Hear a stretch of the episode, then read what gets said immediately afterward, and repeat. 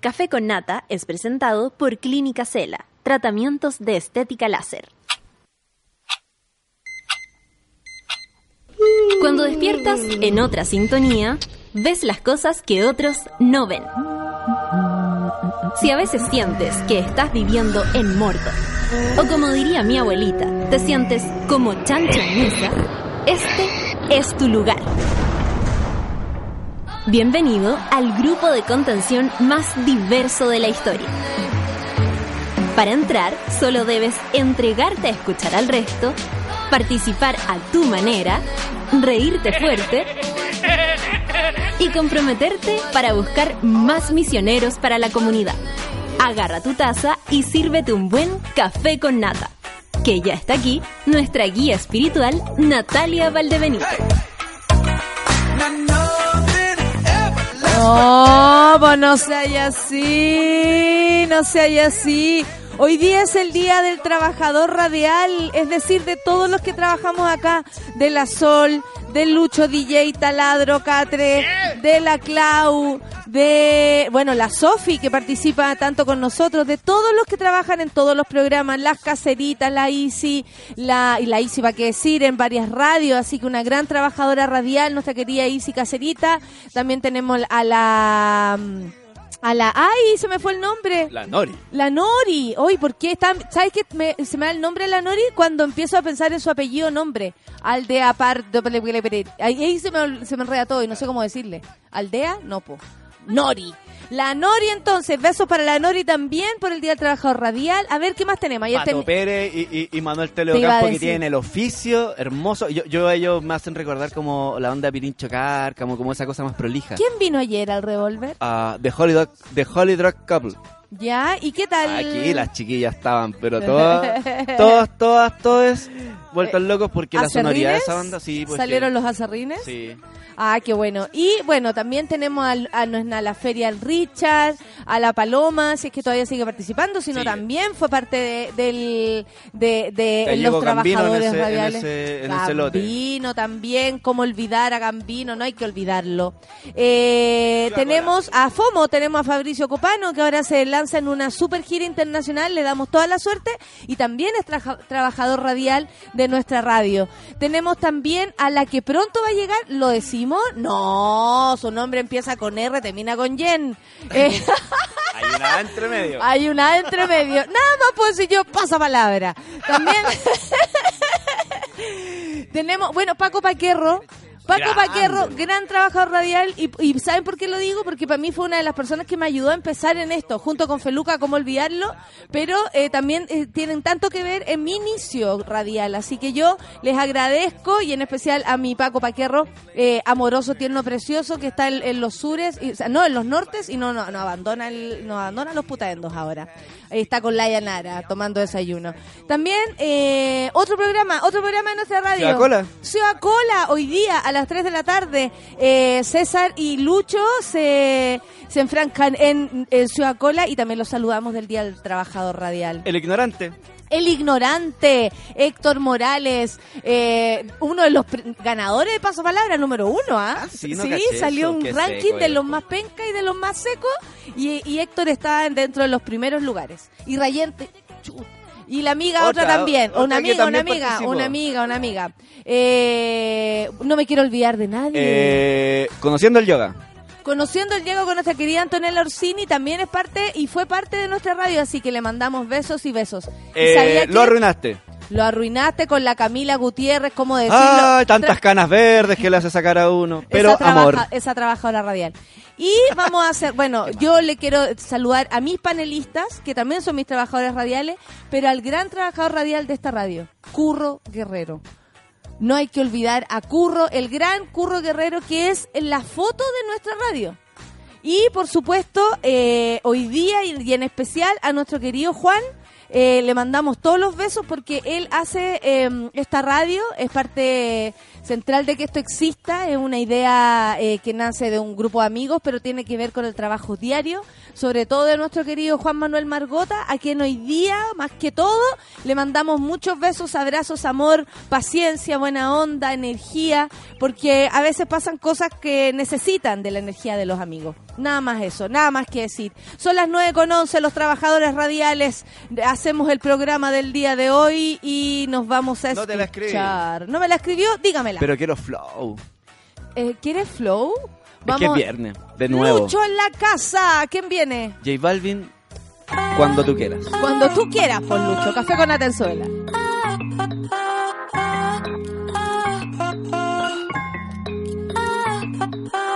Lo supe desde que te vi, moviéndote me convencí. Yo sabía que no era amor, pero te quería sentir. Pégate que hace mejor. Aquí no vinimos a jugar nada, seguimos hasta que salga el sol. Termina, baby, que yo lo voy a empezar.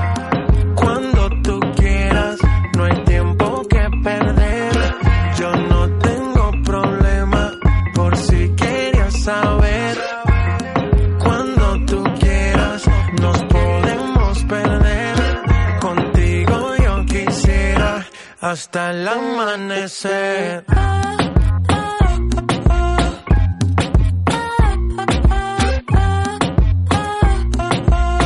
Hasta el amanecer.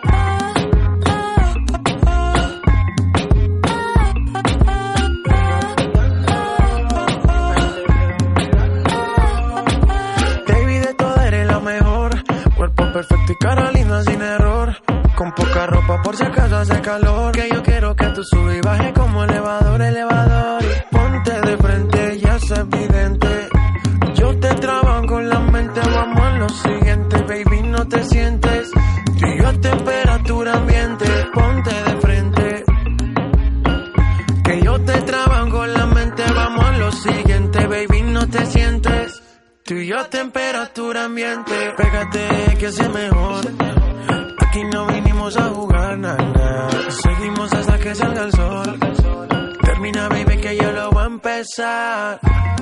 Cuando tú quieras, no hay tiempo que perder.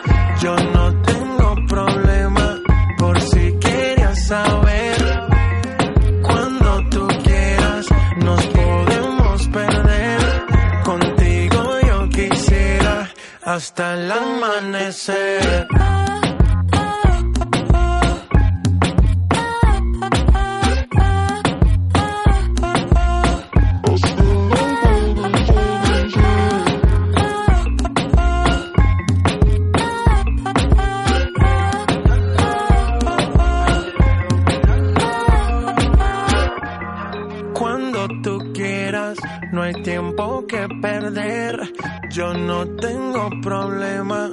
Por si querías saber.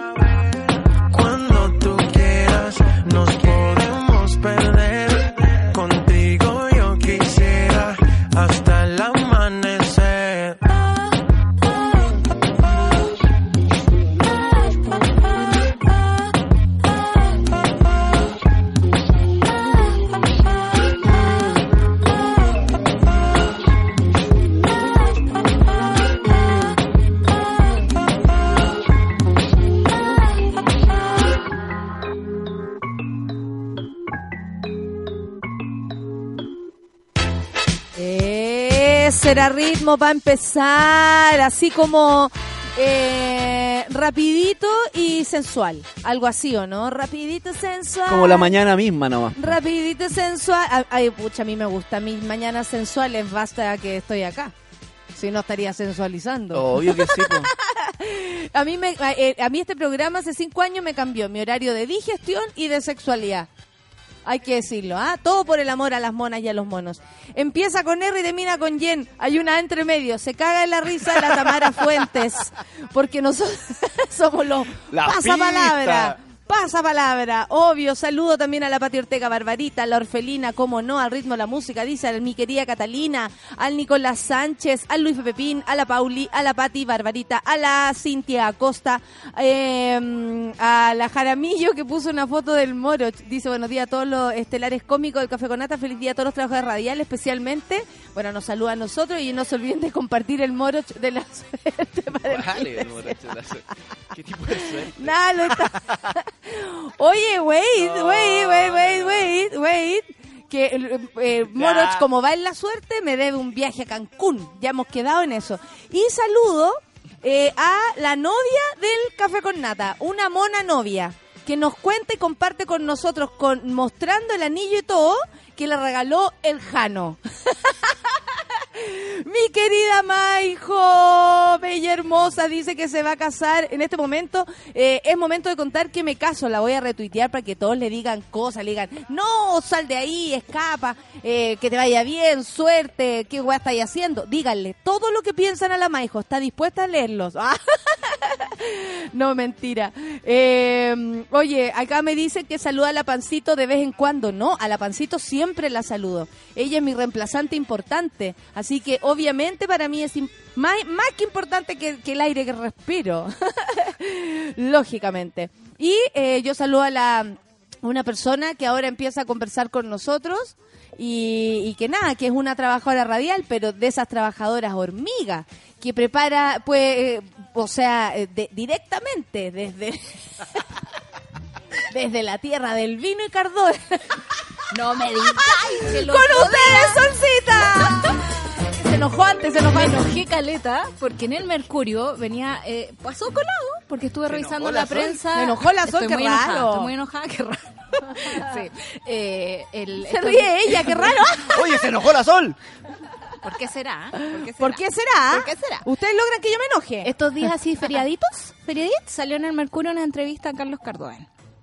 Y, Explícale a la eh, gente quién es Carlos Cardoen. Carlos Cardoen es el máximo millonario de Santa Cruz, eh, quizás uno de Chile. Es un tipo que no puede salir de Chile porque tiene orden de detención no puede salir por de Interpol. Chile. Es conocido por eso. Es conocido por eso. Eh, es un fabricante de armas. que va a los mejores eventos sociales con su esposa, con su cuñada. Con Pilar. y, con y, la Carola Jorquera. ¿Se acuerdan la Carola Jorquera? Toda, la Jorquera. Bueno, y Carlos Cardoen... esa que decía espléndida y a la vieja le ponía un sombrero en la cabeza horrible y la, vestía espléndida, según ella. Por supuesto. Las viejas se veían peores. Hizo su fortuna vendiendo armas a Saddam Hussein durante la Primera Guerra de Irak. Suave. Suave. Y yo tenía unas maestranzas por ahí en Santa Cruz. Terrible. Eh, y uno creció en el pueblo así como con el tío Carlos, que era el único que llegaba en helicóptero al estadio, arruinando el pasto, por supuesto. Oh. Y eh, se ha le, dedicado a limpiar su imagen y a ocupar su fortuna, porque no puede salir de este país, digamos, haciendo museos, la rotería de, la eh, Interpol. Y no, y habla de eso en la entrevista. Me pareció un lavado de imagen, pero terrible, terrible. ¿En qué, diario? En el Mercurio, por supuesto. O sea, el Mercurio y la tercera se dedica a limpiarle la imagen a mucha gente, en Por eso les digo que no existe medio de comunicación en Chile. se me, acaba una la nota en la tercera. no, mentira. No, no, les dije que no, a ese a ese mm, eh, en el que hablan en primera persona, sí, me de reportajes del de Me da plancha, no me quiero leer ahí. 9 con 20 y vamos a, revisar las noticias. Ya me enojé. Me enojé por varios motivos, pero vamos a partir con algo bonito. Mon Laferte y Benjamín Walker destacan entre chilenos nominados a los Latin Grammy 2018. Durante la mañana del jueves, es decir, ayer, la Academia Latina de Artes y Ciencias de la Grabación reveló los, nominados a los Latin Grammy 2018 para la decimonovena ¡Ella! entrega anual de los premios, ceremonia que se realizará el próximo 15 de noviembre en MGMG Grand Garden Arena en Las Vegas, Estados Unidos. Dentro de los nombres destacan los chilenos, las chilenas, la chilena Mon Laferte y el chileno Benjamin Walker. También competirán con otras figuras reconocidas de la industria como Suave, Luis Miguel, Rosalía y Jorge Drexler. Rosalía que tiene como siete nominaciones. Sí, Rosalía va a arrasar y esa es como mi percepción. Está súper difícil las dos categorías en las que se enfrentan Mon Laferte, que más allá de ser muy popular, de verdad se enfrenta con, por ejemplo, Rosalía. Claro. Entonces eh, son los monstruos de este año. O sea, la, eh, eh, la, vida avanza rápido. Así como yo puedo pasar de moda hoy día mismo porque aparecen un montón de chicas. Eh, bueno, tendría que ser bueno. Pero. Eh, oye, basta, basta. Eh, basta de chistes malos. Em, no, pero nosotros, o sea, yo siento que cada año se va renovando como la revelación. Igual es súper entretenido eso. Y eso es la idea. Me encanta porque hay como variedad. Si tú pones un disco. La tiene difícil. Lo que pasa es que podría ganar, pero la tiene difícil. O que se los repartan, porque sea una democracia. Bueno, el anuncio se realizó a través de redes sociales donde distintos artistas latinos como J Balvin, Nicky Jam y Natalia Lafourcade, otra monstruo con la que cual se enfrenta Mon Laferte, Favorita de la vida. presentaron videos que daban a conocer el nombre de los nominados a categorías importantes como esta. En el caso de Mont Laferte, quien está radicada en México, compite en la canción del año con Antes de ti. Esta canción es la que en algún momento comentamos que tenía todo como un cortecito así como oriental que la hizo pensando en, en el video, que obviamente hizo ella el guion, lo escribió, eh, lo sé que ella lo hizo, eh, tiene muchos talentos Lamont por lo demás, y esta es la canción que tal vez a mí no me suena tanto. ¿Cachai? Como para decir canción del año, por eso digo que la tiene difícil. Bueno, y se enfrenta a Malamente de Rosalía, Pedazo de canción. Robarte un beso, Carlos Vives, no, ahí yo no- diría que no, y Sebastián Yatra con Telefonía de Jorge Drexler y Tu vida y mi vida de Fito Páez, entre otros. Telefonía es muy linda. En tanto, Benjamín Walker forma parte de los nominados a Mejor Artista Nuevo, que estaba ayer para la- como que no lo podía creer, donde compiten también Carol G y el David Aguilar. Entre otros nombres llamativos aparece la banda argentina El Matón Policía Motorizado, Hoy quiero poner todas las canciones que he dicho ahora. la síntesis Especial Grammys. la síntesis O'Connor. Ahora imagino cosa, ustedes saben, los nombres argentinos. Ahora y no que. Ay, la veo Aguante. buena. Y ahí estábamos lejanos con la sol, pero dando la vida. en Dando la vida en el mismo yo, yo he dado la vida en todos los conciertos del Matón. Compiten en las categorías Mejor Disco Rock y Mejor, y mejor Canción Rock respectivamente. Eh, me parece súper entretenido que estén, bueno, en la grabación del año, como decía, eh, a- a- aquí no es Mon. No, esta es la grabación, es distinto a la canción. A la canción. Bueno, Pablo Alborán, no vaya, no vaya a ser, dice, a Anadí, es fake, eh, J Balvin con Wi- Willy Williams, Mi Gente, Bomba Estéreo con Internacionales, Jorge Drexler con Telefonía, Cani García para siempre, Nicky Jam y, y Balvin con Ex, supongo, Natalia Lafourcade con los Mac- Macorinos en la danza de las gardenias, Monsieur Perrinet, Bailar contigo y Rosalía con Malamente. Qué cosa más linda. ¿Sabéis que estuve leyendo el fin de semana? Me trajeron a Rock Deluxe de España y estaba muy feliz. Puta, que no llega hace años acá. Yo, Llega era- yo la en compraba y siempre. vale 7 lucas. Yo le traigo, amigo. y, y viene Te con los discos todavía. Y con- eso. no, no, viene, no venía con Ah, disco yo eso esta. compraba. Se la robó tu primo. Es probable. Yo compraba sacó el disco, discos. chica. Antes yo me acuerdo que esa revista le abrió mundos a mucha gente. Llegaba a o sea, Santa yo- Cruz, por ejemplo. Llegaba a Santa Cruz, yo no lo podía Yo creer. caché el indie prácticamente a través de esa Uno revista. aprendió muchas cosas. Y venía una entrevista a Rosalía en portada. Y me dio como un poco de lata leerla porque era todo el rato Rosalía justificándose. Era como, yo he estudiado mucho flamenco y ahora me están juzgando porque me estoy moviendo del flamenco a otras músicas que escucho también. Después el periodista le pregunta, bueno, ¿y, y, y por qué estás produciendo tu propio disco? Qué como- increíble que un disco como el de Rosalía, a propósito de lo que decís, como yo, yo canto flamenco hace millones de años, nací, crecí en esto, Sí. pero lo estoy mezclando con otras Con cosas otras que me cosas. gustan. Llama la atención eso, que no haya existido una Rosalía antes. Sí, y que- debe ser precisamente por eso, porque no tocan el flamenco eh, ni con el pétalo de una rosa. Exactamente, ella decía que por lo general hubiese sido menos juzgada si hubiese seguido el camino tradicional y se hubiese quedado ahí en la tranquilidad de lo que se sabe. Pero como a ella se le ocurrió innovar y hacer otras cosas y mezclarlo con esta otra otro estilo, al final la han juzgado mucho más por eso. Entonces es súper Pero loco. explica por qué apareció ahora, recién 2018, una cantante mezclando eh, ese canto, el cante, como le dicen ellos, tan eh, inclusivo, pero el cante con eh, otra otras sonoridades, porque en verdad ella no cambia el flamenco, No. ella lo canta con otra sonoridad Sí. de fondo, Sí. con, con otro ritmo más moderno, Claro. una fusión, pero Y- muy y- respetable por lo demás. muy respetable y es muy bonito que además en su repertorio haya muchas cosas. El disco anterior de Rosalía. parece que estamos votando por Rosalía en vez de Mon mucho- Laferte. O sea, a ver, yo nunca he sido partícipe de esa, de esa consigna que De siempre es decir bueno. No, o sea, si es bueno, es bueno. Y además estamos hablando de industria. Hay una cosa muy importante aquí. Yo no tengo nada en contra de Benja Walker. Lo voy a decir. Eh, yo tenía harto prejuicio con él porque era hijo de Cecilia Echenique y un senador de la República. Yo decía, Pero- ¿qué tipo? pero siempre hay tiempo. Pero Cecilia, Cecilia recuerdo Echenique canta eso. que Benja Walker vino a la radio, se puso a cantar y yo inmediatamente entendí que este tipo era realmente talentoso.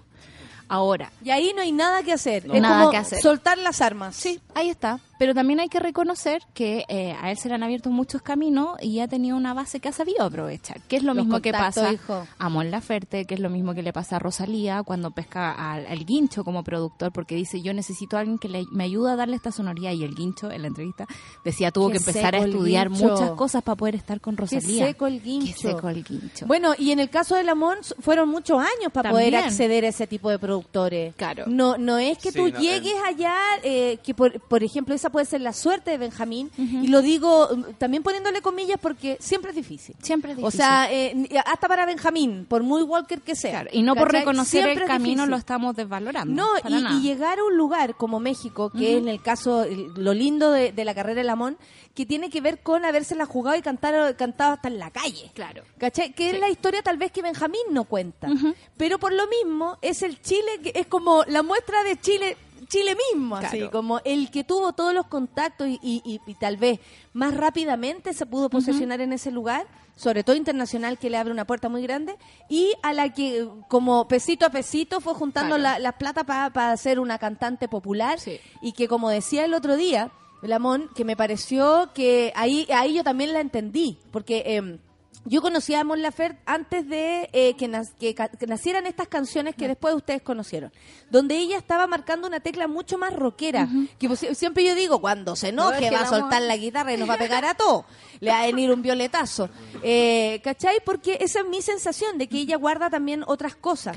Pero más allá de eso, ella también cuenta en una entrevista que se, se dio, eh, como que se dio cuenta, valga la redundancia y perdonen por eso, Em, que quería ser una cantante popular.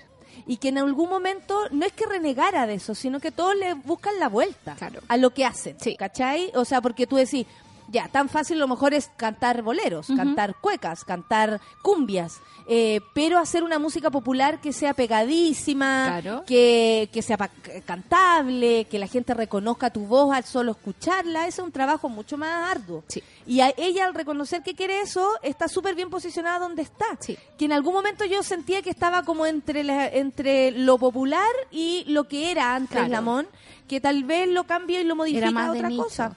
Pero tiene, ella misma lo dijo, yo quería ser de nicho y después me di cuenta que quería ser popular. y lo mismo le pasó al mató al policía motorizado. Me, el Pato Pérez, nuestro amigo de Revolver, me pasó un libro que se llama Más o menos bien, la historia del indie argentino, donde cuentan como todo el renacer de estas bandas buzos, como le dice la pía, eh, que, que tienen unas ganas de hacer las cosas distintas, de, grabar en cassette, de llegar a un espacio chico que tenía que ver con, con Cromañón, con la tragedia que pasó ahí, que ya no habían lugares para tocar.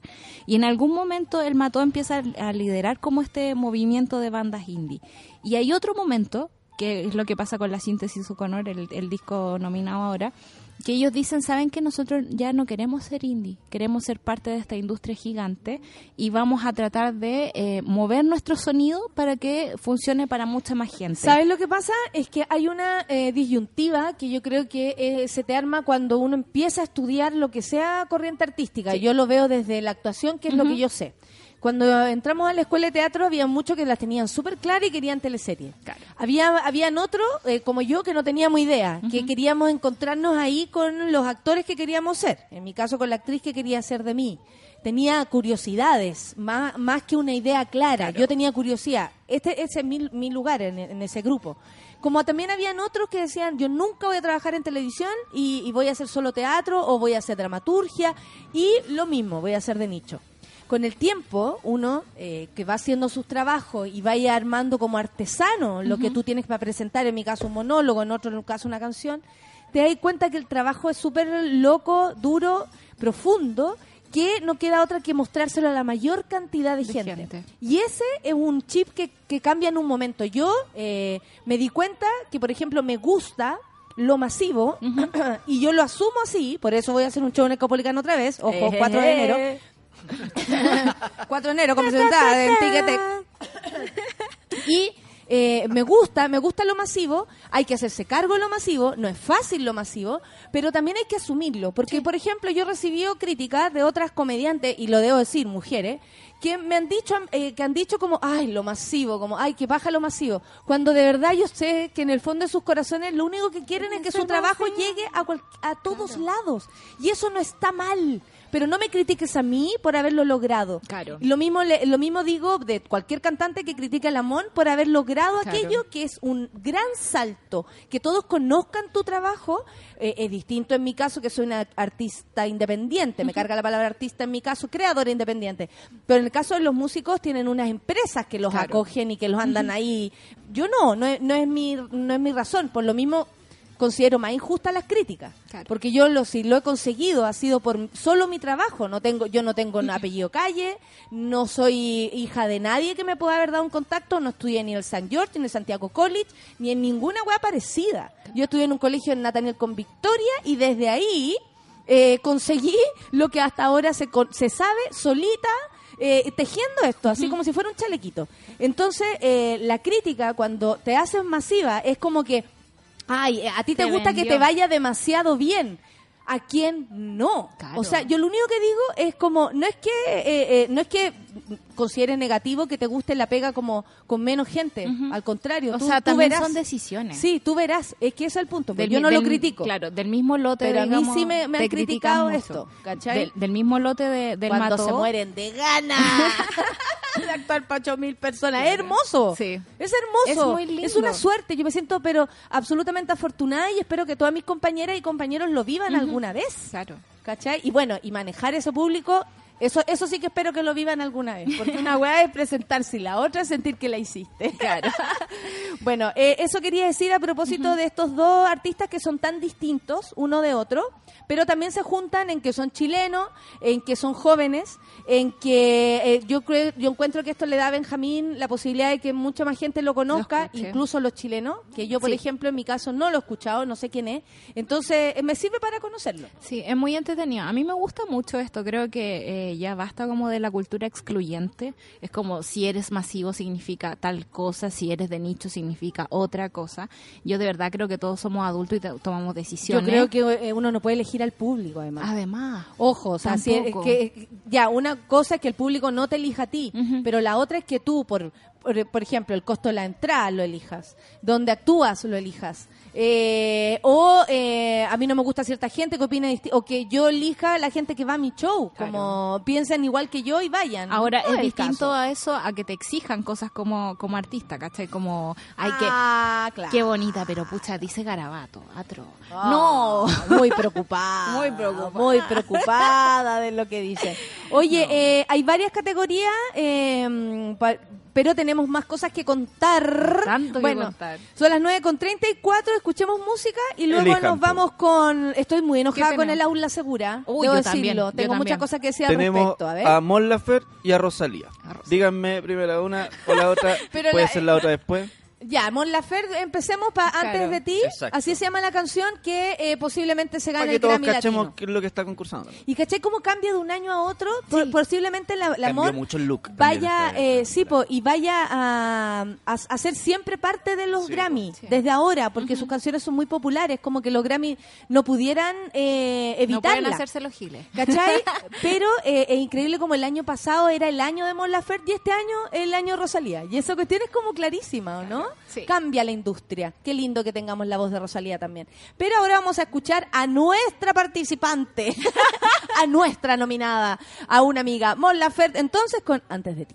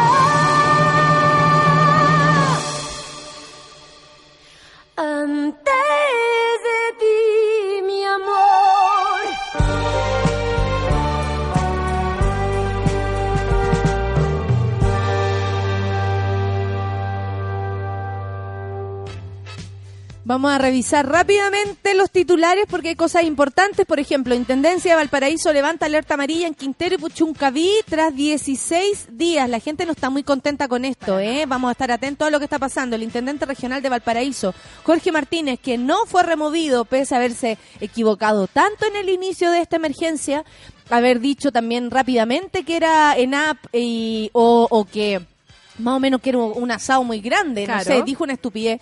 Bueno, anunció la tarde de este jueves el levantamiento de la alerta amarilla vigente en Quintero y Puchuncaví. La determinación se tomó tras la finalización del nuevo comité de emergencia de zona. ¿Qué tiene que ver esto con un, o sea, qué tiene que ver una cosa con la otra? Es que el problema de este gobierno. Están mezclando una cantidad de pera y manzana que nos están dejando un poco knockout. La medida tuvo como motivación principal que durante la semana nos han presentado nuevas emisiones contaminantes que determinen peligro para los habitantes de la zona.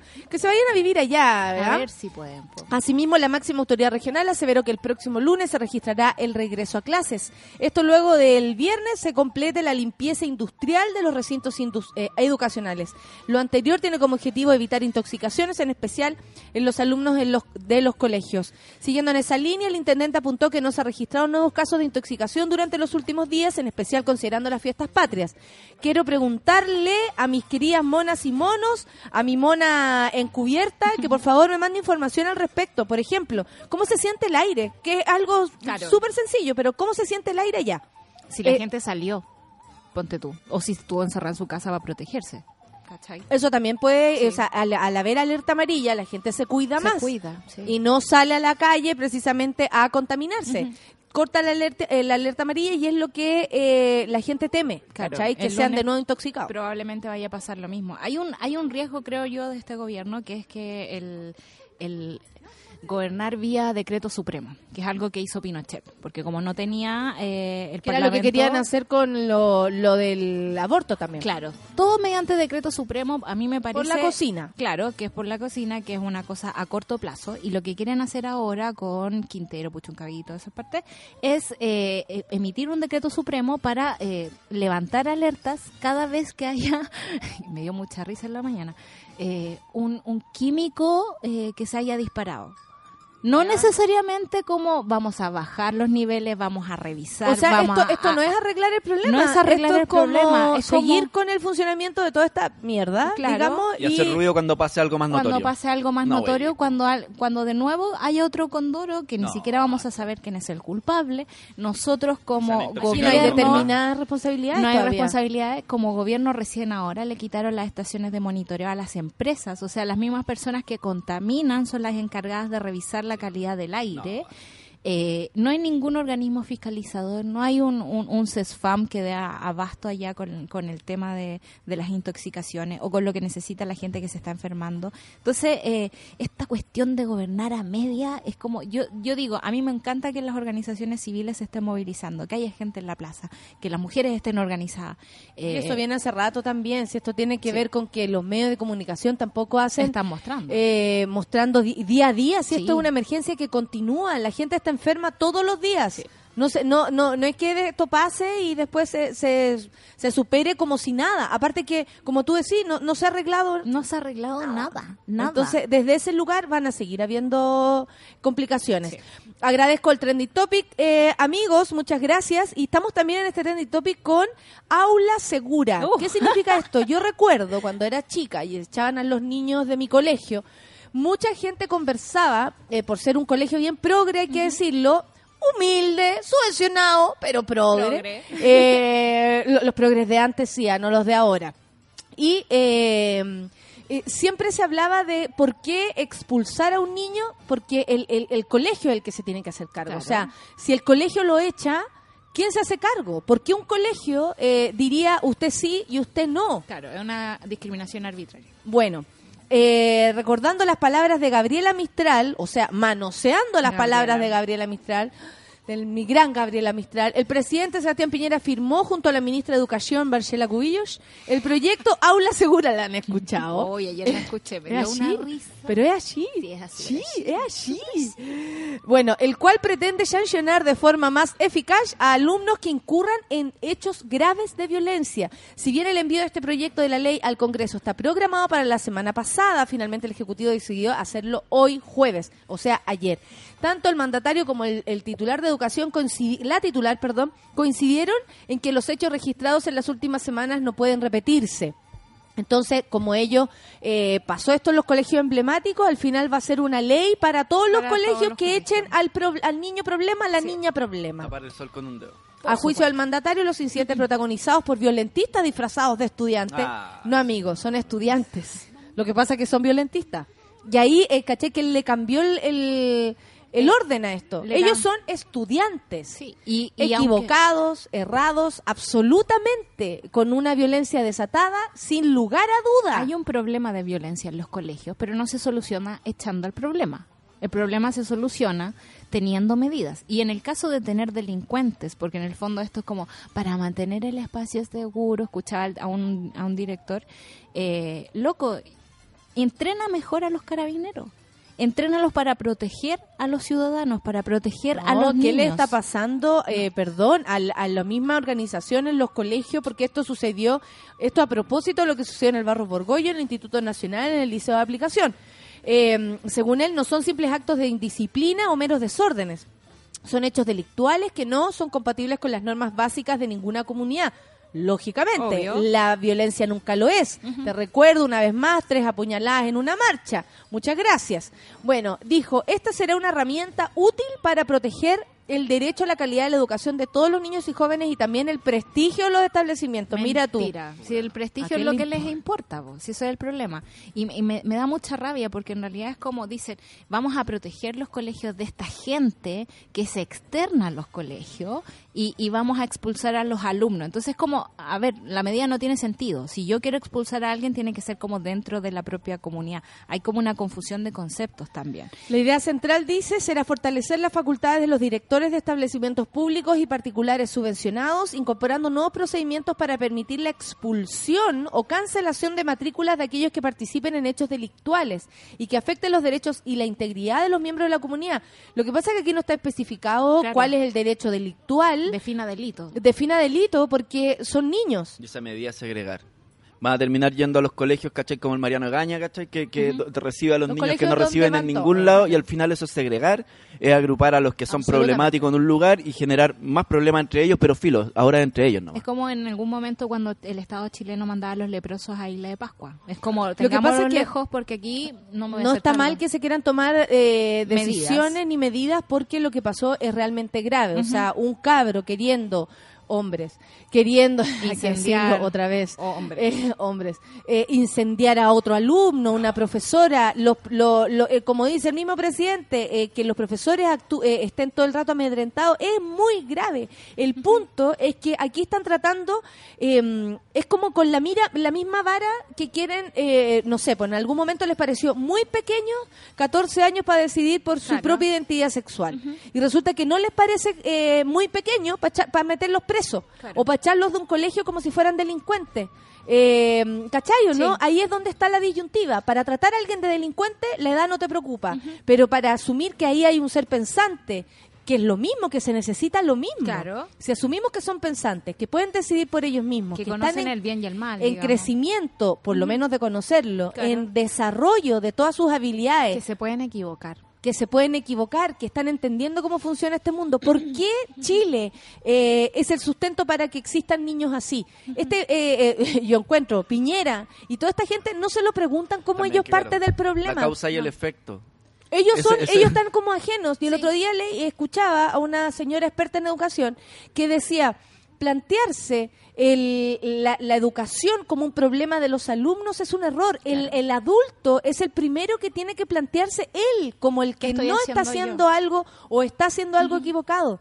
Entonces aquí se saca de la, de la Los adultos nos quitamos de la ecuación y estamos defraudando a del niños. problema, exactamente, y solo se pone como un policía que echa o no echa a ciertos alumnos según el criterio de quién. ¿De quién? ¿Y bajo qué normas? como el grupo PAC, realidad- criterio Paco. Criterio Paco. Ganador nombre También, de... ¿Con de qué PAC. finalidad, cachai? Si también, eh, si el Estado se tiene que hacer cargo de, de la educación, ¿Dónde ¿cachai? queda esta Pero gente? es que ¿Con qué ellos finalidad la, ¿Dónde quedan estos educación es niños? un bien de consumo. Estos niños quedan desamparados y es algo que no me parece novedoso en el Estado Pero de Chile. desamparados como que no los van a aceptar en ningún lugar Obvio, o van a hacer obvio, esto o obvio, van-. Obvio que no ¿Quién van los va a aceptar? Sí, este No de la aceptaban ni a mis compañeros que la violencia era menor, Menor. y no tuvieron colegio No, para ir a... Y esto no, es, tienen una- colegio. es porque le pasa a los emblemáticos y quieren usarlo como herramienta de amedrentamiento. Uy, no puedo decir. Amedrentamiento. Amedrentamiento. Eso a, a los No. alumnos que pueden estar, no sé, pidiendo cosas justas, baños Sí, decentes, pues, obvio. cosas así. Claro, Esto es como- una herramienta Eh, eh, para eh, eso. mostrar un, una posible... eh, Mostrar autoridad. No te Eso alces, encanta, no exijas, no pidas, Claro. no converses, no exijas, porque cualquier cosa puede ser considerada un delito Claro. y te pueden mochar. Esto pasa en los, en los colegios emblemáticos, porque este problema, o sea, yo vengo de familia de profe. Mi, mi familia ha trabajado en colegios de alto riesgo. Yo sé lo que es tener un profesor con miedo. Y ese es un Pero si problema. eso es verdad. Eso es verdad. Y eso pasa hace años. Entonces, el que estén haciendo como esta medida, insisto, vía decreto, vía. Bueno, ahora es proyecto de ley y todo, pero. Eh, es- es El proyecto, esperamos que en el- el- la Que no Cámara de. Diputados y la Cámara de Senadores hagan una reflexión también al Sobre respecto. nuestra Cómo, responsabilidad. claro, la responsabilidad de los adultos en ¿Cómo ha relación a la educación de los niños. Si están en el colegio, Pero no me parece extraño en un país donde se tortura a los niños. Si tenemos una red de, de centros de Sename donde la mayoría de ellos lucran en, en el cuidado de los niños y Aparte, los ¿qué es esto? Como, como meterle miedo, así, oye, los vamos a meter preso a todos, los vamos a echar a Por todos, y, y no se soluciona nada. Y Igual como estamos- dice el Seba, no llevamos ni un año por la chucha. Sí, pero estamos hablando con gente que participó en, en la dictadura. Son todos gente que todavía Sus trabajan reacciones con naturales son esas. Son reacciones autoritarias y nosotros tenemos una constitución como la reverenda, pero constitución al fin que nos dice somos todos iguales ante la ley y lo que está pasando es que estamos transformando a los niños en pequeños delincuentes. Mira, la Carla Andrade dice, todas las medidas del gobierno son reactivas, nadie previene, sino que se parcha a tontas y a locas. Toda la razón, porque no se habla del rollo, pues, no se habla No. de lo que pasa, no se habla problema. de... A ver, ¿quiénes son esos alumnos, por ejemplo, para, para eh, de verdad como comunidad educativa intervenir? Claro. ¿Cachai? Conocer, análisis, reflexionar. Tú como adulto, ¿qué hiciste que tu, que tu hijo Está así. está así? Sí. Adulto papá, adulto mamá, Claro, adulto si no- abuela, no abuelo, colegio, "Oye, está profe. bien". No, no está bien, pero ¿cómo llegaron a eso? ¿Por qué, lo, ¿Por qué los jóvenes están queriendo reaccionar de esa forma o están reaccionando nomás de esa forma? Mm. La historia se repite. Esta cuestión va a seguir pasando si es que no Sí, somos capaces sí, de reflexionar sobre Oye, ella y ayudar. espérate que hay que reflexionar sobre otras cosas porque te extraño tanto los criticados mensajes que Drake manda a, Bi- a Millie Bobby Brown y la cercana relación entre ambos. Por mucho que la niña tenga cara de señora, no podemos involucrarla con un niño, con un gallo de 30 años. Porque tiene 16. Perdón, tiene 14 o 16 14, años. 16. 14. 14. 14. La cercana relación que existe entre una de las protagonistas de la serie Stranger Things, Millie Bobby Brown, y el cantante Drake se ha convertido, yo le hago los Drake, así como, eh, eh, se ha convertido en uno de los temas más controvertidos de los últimos días. La actriz popularmente conocida por su interpretación de Eleven se refirió al tema durante la alfombra roja de los premios Emmy 2018 que se realizaron el lunes pasado, cuando en una entrevista con Access Hollywood contó que el intérprete de In My Feeling es un amigo muy cercano y uno de sus mejores, dice, consejeros. Lo adoro, lo conocí en Australia y es francamente, francamente fantástico y un gran amigo, un gran modelo a seguir. Nos mandamos mensajes de texto. El otro día estábamos escribiéndonos y me dijo, te extraño tanto. Y yo les decía, te extraño más. Consultada sobre el tipo de consejo que recibe y explicó entre risas sobre chicos, él me ayuda, es maravilloso, lo adoro. Además contó que pronto podrá ver a Drake debido a que viajará a Atlanta, lugar donde ella vive. Para dar un concierto definitivamente voy a verlo, dice. Pese a lo inocente las declaraciones de Brown, la relación entre ambos ha sido considerada como ina- inapropiada por muchos debido a la grande diferencia de edad entre ambos. Él, repito, tiene 31 y ella 14. De este modo, muchos usuarios han criticado tanto el vínculo entre ambos como la cobertura que los medios le han dado, debido a la falta de cuestionamiento de la relación y contextos que han señalado que dicha amistad no se entiende por la edad. Además, esto sale a la luz en medio del creciente cuestionamiento de la vida amorosa de Drake. Luego que se rumoreara que actualmente está saliendo con una modelo de 18 años llamada Bella Harris. De hecho, durante esta semana circuló imagen en internet que indicarían que ambos comenzaron a verse en el Está 2016, como el cuando esta Piñera. niña tenía 16 años. A ver, esto está en cuestionamiento porque siempre ha estado en cuestionamiento las relaciones entre los adultos y los Y los niños. menores. Yo debo decir que sí tengo una amiga de 16 años, 17 años ahora, que es Scarlett. Y eh, por supuesto que hay que mantener, yo mujer, ella mujer, ustedes podrán decir, oye, no es tan terrible porque es una, eh, son mujeres. No. No, no tiene nada que ver eso. Yo tengo que ser tan respetuosa de su vida como una niña de 17 años, como si fuera mi sobrina. Claro. Como, como si tuviera tres, Sí. no 17, ¿cachai? Y por lo mismo sé que puede haber una amistad, es decir, uno puede eh, funcionar, por ejemplo, como consejero, en el caso de que ella lo dice así, eh, uno puede participar de cumpleaños, de conocer a la familia, ¿cómo no?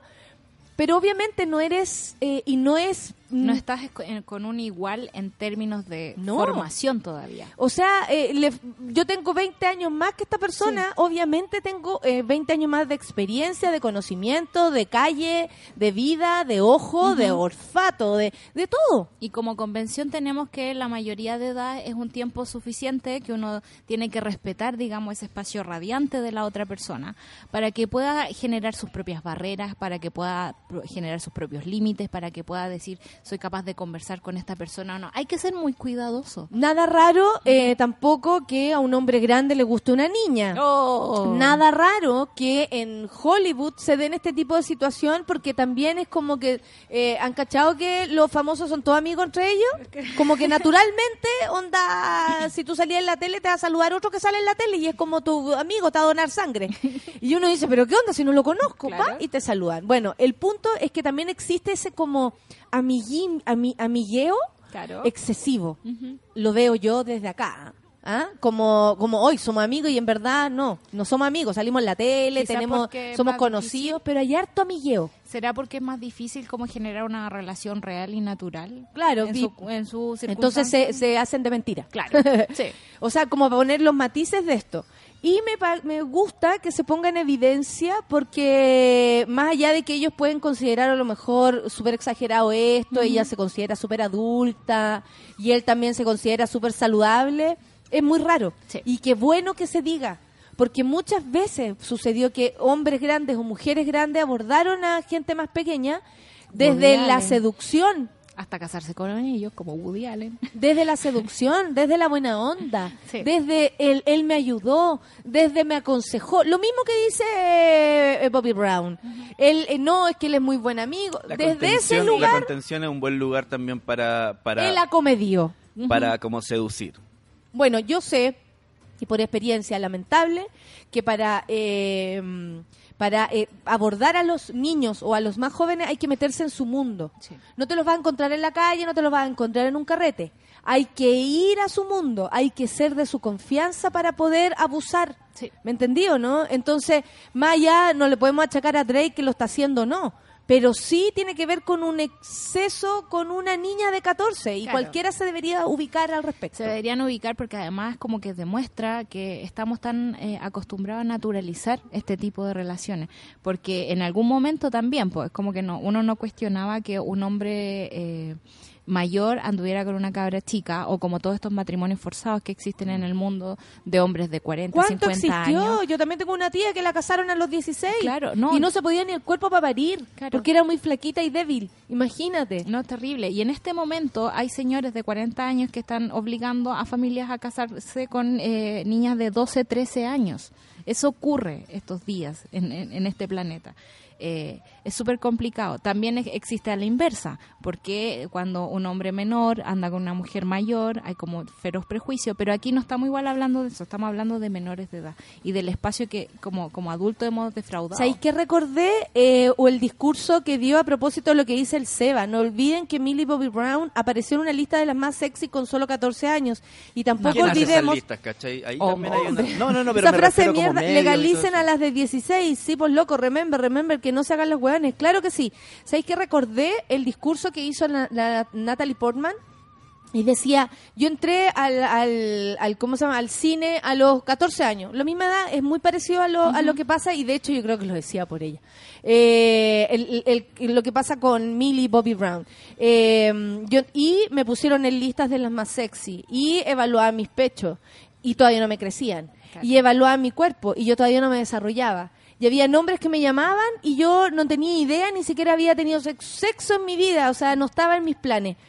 Esto que pasa y que ahora vemos como un chiste o como una relación, o por último, algo incluso más limpio porque está ahí evidente, que es la relación de entre, eh, entre Drake y esta niña, lo dijo la, la- Natalie Portman como esta es la industria. Sí.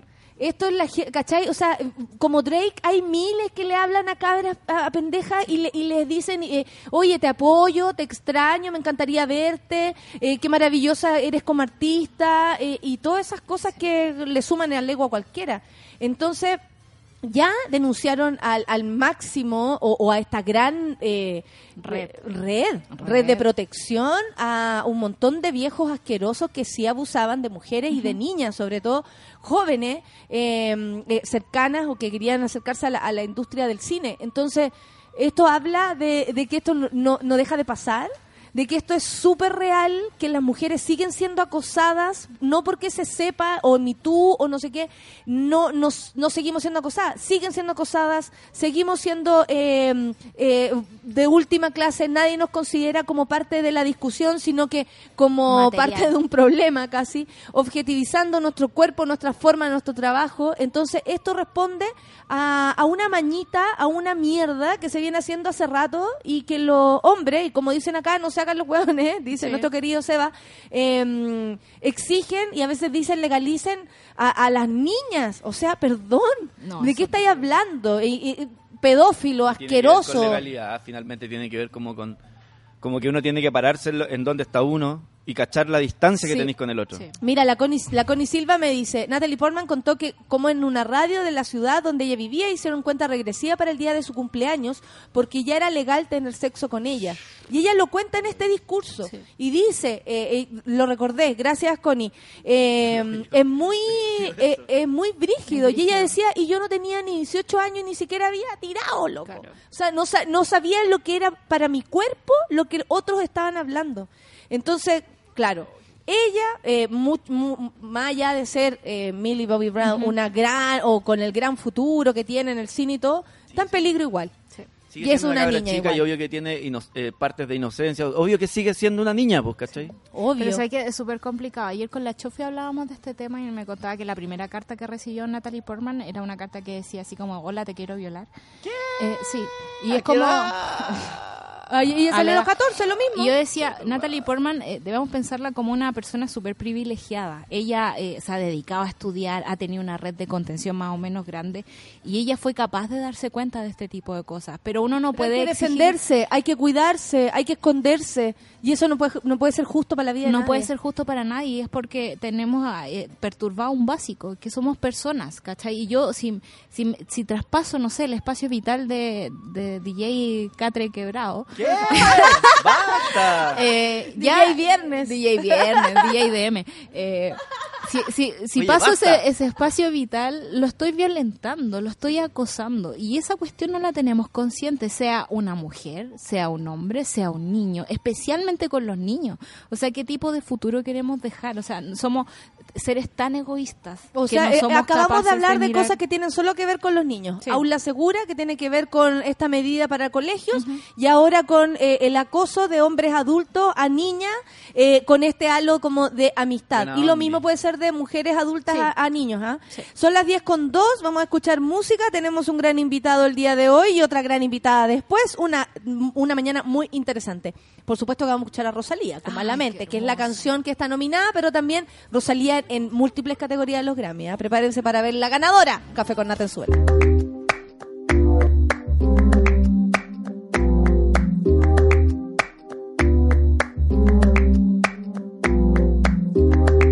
Ese gritarito roto, yo sentí como crujía.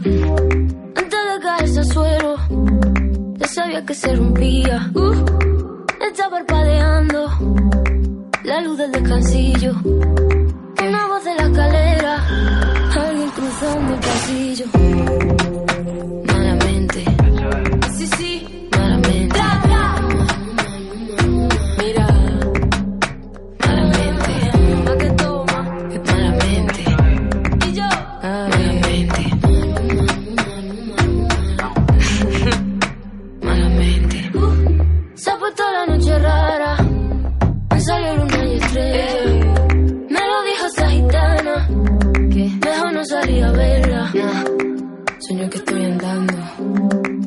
Puente que la acera. Mira, mira, mira, Cuanto más quiero cruzarlo, va. Más se mueve y tambalea.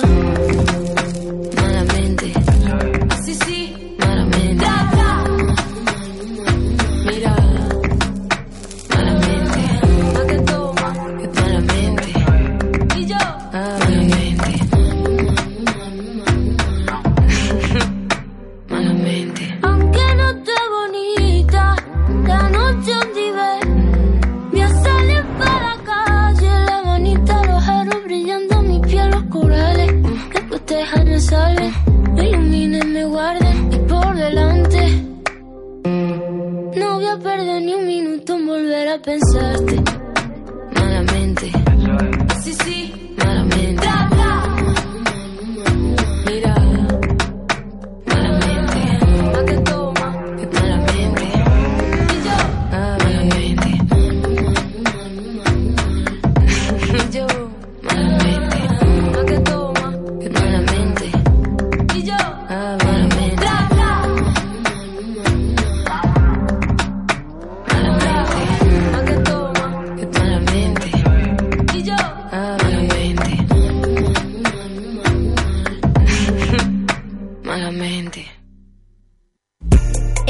Con Nata, una pausa y ya regresamos.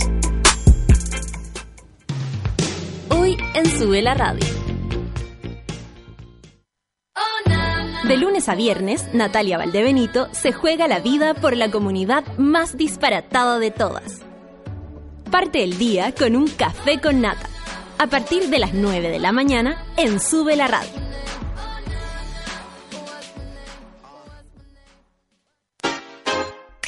Tómate un break al mediodía y engaña la tripa junto a Isidora Ursúa y Eleonora Aldea. Porque en Caseritas conversamos, echamos la talla y planeamos un mundo mejor. Siempre con amor.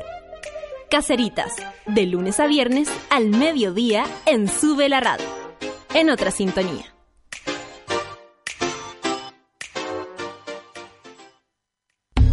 Las rosas son rojas, las violetas azul, y en Ciudad Cola a nadie le importa de qué color eres tú. Cada viernes a las 3 de la tarde ven a disfrutar con Cecitar y Luchito de una hora y media de risas, entrevistas, delirio, amor y uniqueness. Solo en subela.cl.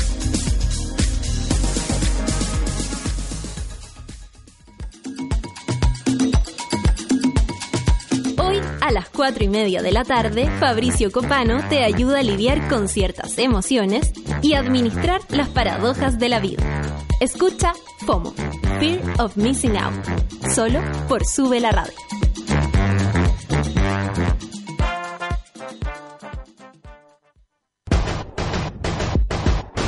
¿Cansado de los bellos encarnados, de gastar tiempo y dinero sin resultados?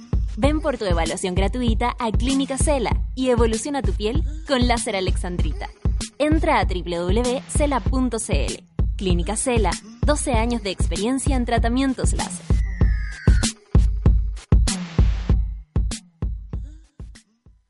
Escuchamos las preocupaciones de la gente para ofrecerles soluciones de salud. Soy diabética y me cuesta encontrar remedios para mí. Tengo intolerancia al gluten. Soy no vidente y las cajas son un problema. Cuando hablamos de soluciones, queremos ser integrales, porque hacemos más que medicamentos. Nos preocupamos de contar con productos libres de gluten, sin azúcar y con código braille en sus cajas. Laboratorio Vago, soluciones para tu salud. Ya estamos de vuelta en Café con Nata. Busca suavidad y cuidado para tu piel. Entra a www, como dice mi querida eh, Pancito, .cela.cl y conoce todos los tratamientos láser que Clínica Cela tiene para el cuidado de la piel. Así es, tecnología para cuidar tu rostro con tratamientos faciales, tratamientos reductivos corporales para eliminar la molesta celulitis, tratamientos de depilación láser Alexandrita para que te olvides de depilar los molestos vellos que vuelven a salir. Solicita tu evaluación gratuita en www.cela.cl. Clínica Cela, tratamiento de estética láser. Porque cuando una enfermedad llega a nuestra vida queremos más que un medicamento, queremos una solución. Y en Laboratorio Vago te damos todo eso y con calidad certificada. Laboratorio Vago, soluciones para tu salud. ¿Te has fijado que si le dais a alguien una macay, su día cambiáis? Por ejemplo, si le dais una macay a tu abuelita, alegráis. A tu suegra, te la ganáis. A tus hermanos, los calmáis. Con tu profe, la nota negociáis. Si tu amigo tiene hambre, lo apañáis. Con el café con nata, te alegráis. A tu pareja encantáis y su cara cambiáis. Y el hambre olvidáis. Qué rico, el día está perfecto para unas macay. Obvio, si más ricas no hay. Oye, son las 10 con 8 minutos y como les decía, tengo un gran invitado, él es Diego Poblete, director de la Fundación Todo Mejora, a quien tengo la suerte de conocer. Y vamos a conversar... Eh, de variados temas. Bueno, para empezar con la ley de identidad de género. ¿Cómo le va, don Diego? Hola, hola, todo muy bien por acá. ¿Todo mejora? Todo mejora día viernes por 18. Oye, estamos mala.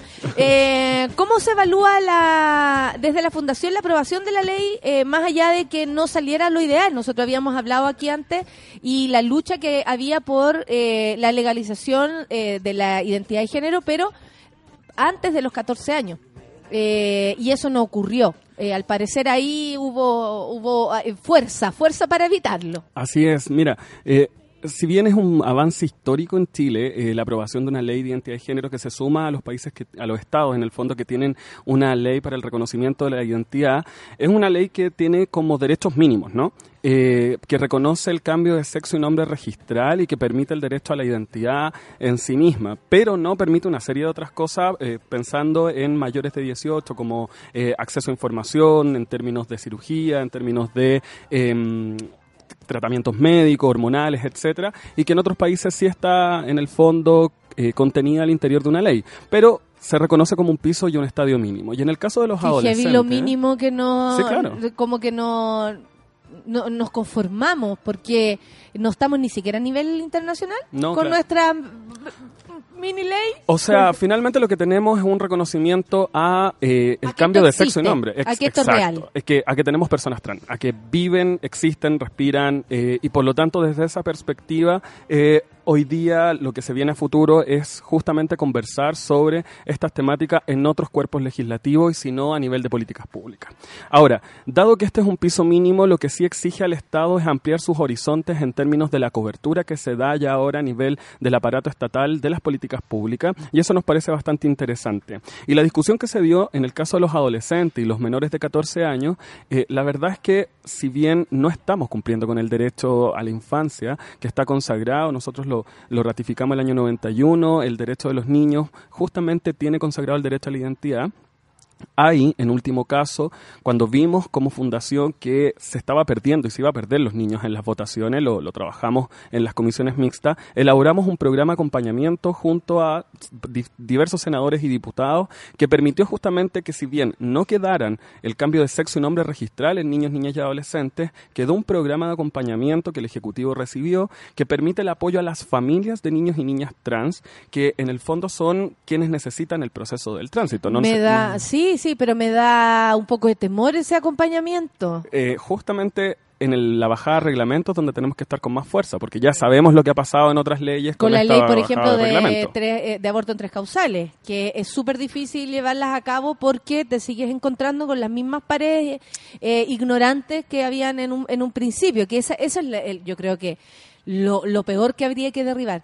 Eh, es súper importante este tema porque ustedes además, como me contaba, y tienen el resultado de un estudio que habla de los suicidios, del intento, de la, la, la pulsión o la intención eh, en niños y jóvenes y adolescentes. Así es. ¿Qué onda con ese estudio? Nosotros Porque tenemos- eh, eh, es muy es muy hermano de esto que está pasando con League. Así es. Nosotros justo lanzamos para el Día Internacional del Suicidio, que es el día 10 de septiembre, de la prevención del suicidio, un informe que da cuenta de la atención que realizamos en nuestro espacio La Hora Segura, un espacio que está a través de App Store, Google Play, Facebook, la página web eh, y o un mail que es apoyo arroba todomejora.org.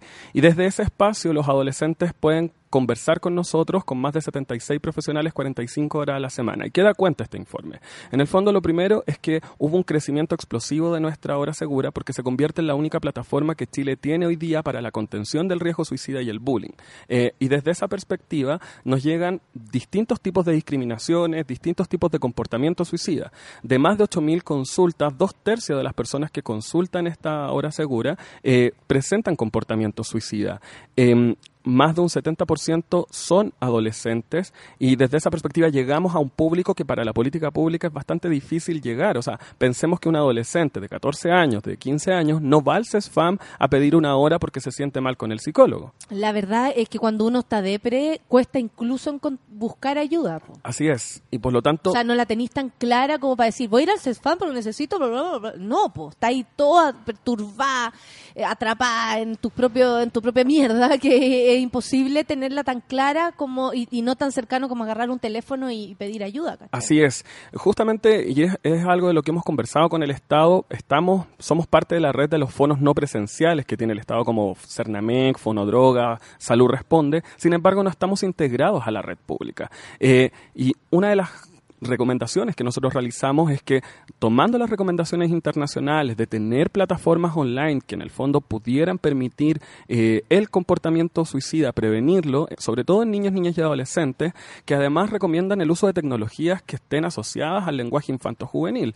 Un teléfono análogo, en el fondo un adolescente no va a llamar por teléfono y además se encuentra con que no hay horas disponibles de psicólogo, que en el fondo es quien pudiera atenderlo detrás del teléfono en el caso Salud Responde. Por lo tanto, esta plataforma cumple en ese sentido con reconocer ese espacio seguro y los adolescentes así lo, lo comentan en el fondo. Y una de las em, como cosas que aparece súper característica en el caso de la, de la adolescencia es que el adolescente hoy día no es que, porque como adulto uno siempre dice, no, es que el adolescente no está ni ahí, se encierra en su pieza, quiere como estar solo. Que de alguna manera puede ser una forma eh, facilista de verlo y de dejarlo a un lado como dejen a ese niño con su adolescencia ahí en su pieza y Así cuando es. en verdad nos interesa saber lo que está pasando adentro. Y justamente el adolescente reconoce que no tiene el espacio con los adultos para poder conversar los temas que a él le interesan. Generalmente los temas que él propone eh, o que ella propone son más bien temas que están dejados de lado en la conversación y que son mirados en menos y por lo tanto necesitan un espacio de contención y guía. Y en ese sentido esta plataforma se convierte en una orientación. Una de las recomendaciones que hacemos nosotros es que, por ejemplo, en Chile no tenemos programas de cuidado parental, por ejemplo, eh, respecto a adolescencia. O sea, tenemos foco en infancia, pero en adolescencia está bastante, bastante lejos. Pero si ahí es donde también el gobierno tiene la mansa disyuntiva, o sea, 14 años es muy pequeño para decidir tu identidad de género, pero no para que te lleven preso Exacto. en el caso que te portaste mal en el colegio, con lo que ya sabemos. Entonces, claro, ahí existe toda esta locura. Qué eh, loco lo que habláis de, de que la- los niños en particular no se sienten escuchados. Eh, me llama mucho la atención porque uno pensaría que es lo primero que podía hacer por alguien. Sí, claro. ponerle oreja. O sea, si tienes hijos, me imagino que eso habría que hacerlo. Yo no tengo hijos, pero me lo imagino. No quiero decir, oye, yo fuera madre, lo haría. No, no es el caso, pero me imagino que tú quisieras saber lo que piensan. Y al parecer el silencio eh, es parte importante de este, de este dolor que se va albergando en la... El, el- porque más que todo, eh, no decir. Y cuando tú hablando podéis sacarte un montón de, de, locura de adentro. Y además pensemos que el adolescente ya no es el niño, que en el fondo el niño no está comprendiendo o comprende, pero de cierto tipo, eh, como otras funciones. Por ejemplo, el adolescente, el tiempo es una de las razones fundamentales que tiene, que, o que busca con los adultos, pero no quiere ser una carga.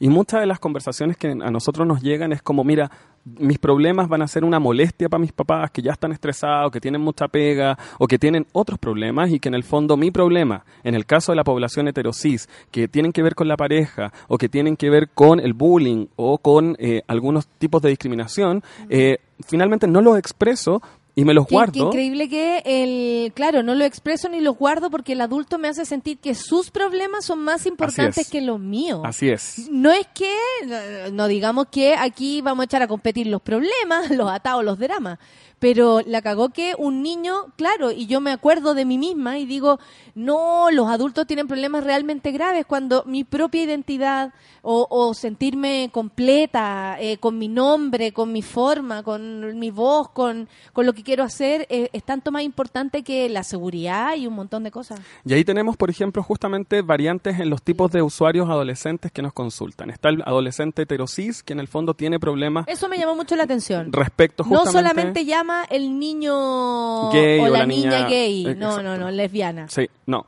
Tenemos población hetero, exacto. Tenemos población heterosis que está consultando mucho por violencia familiar. Esto tiene que ver mucho con vulneración de derechos de, la, de, de los niños, niñas y adolescentes. Y por lo tanto ahí estamos en conexión con clínicas jurídicas para justamente poder derivar y orientar a casos de vulneración O de sea, derechos. eso también estaría faltando. Un lugar donde vayamos a acudir jo- eh, los jóvenes, digo, las niñas y jóvenes en caso de violencia. Así es. Así es. ese, es- ustedes que tal vez no tenían nada que ver con ese rollo se dieron cuenta. Así es, porque justamente no está el espacio hoy día de la política pública, no llega al adolescente.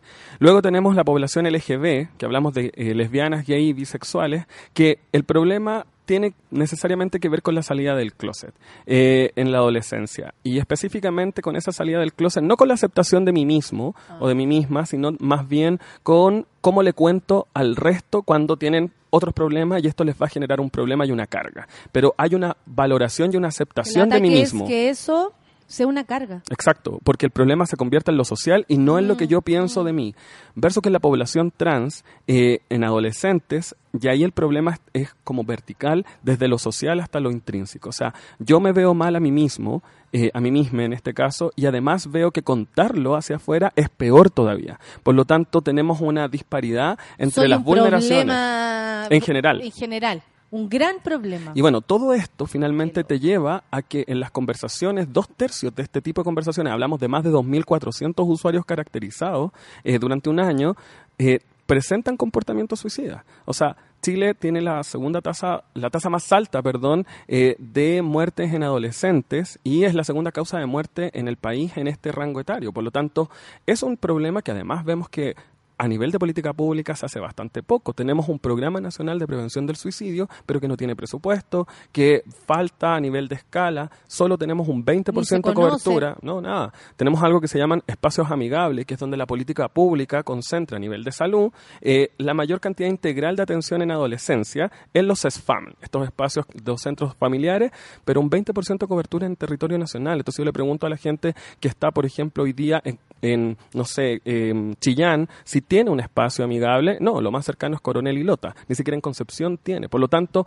vemos que efectivamente hay una falta por apuesta en materia de Voluntad. mayor, exacto, voluntad, mayores profesionales psiquiatras infantos juveniles, psicólogos de atención mayor de horas a nivel de la atención primaria. Porque una cosa es que tú tengas la derivación en la atención secundaria, en el COSAM, es decir, cuando tú ya estás diagnosticado y estás en un proceso de tratamiento. Pero ¿quién se preocupa de la prevención?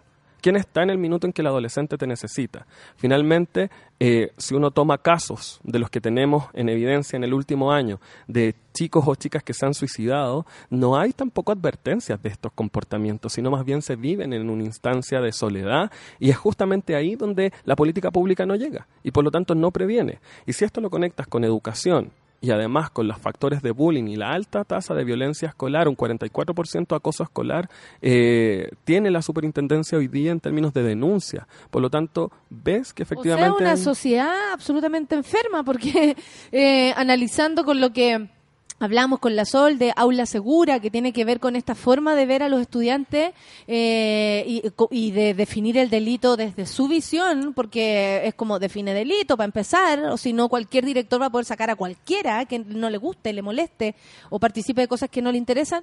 También nos encontramos con, además de tener un colegio donde las reglas están puestas desde, no sé, los pacos, eh, tenemos gente que no se interesa por los por los escolares, por los jóvenes, por los adolescentes y, por otro lado no tenemos ni siquiera lo digo como a nivel nosotros, como todos, no tenemos los lugares para que ellos eh, vayan a buscar ayuda. O sea, no hay ayuda, no hay lugares para buscar ayuda, no hay docentes preparados, no están los papás escuchando, eh, está todo el escenario para que un niño, una niña, un niñe piense hasta aquí no más llego. po.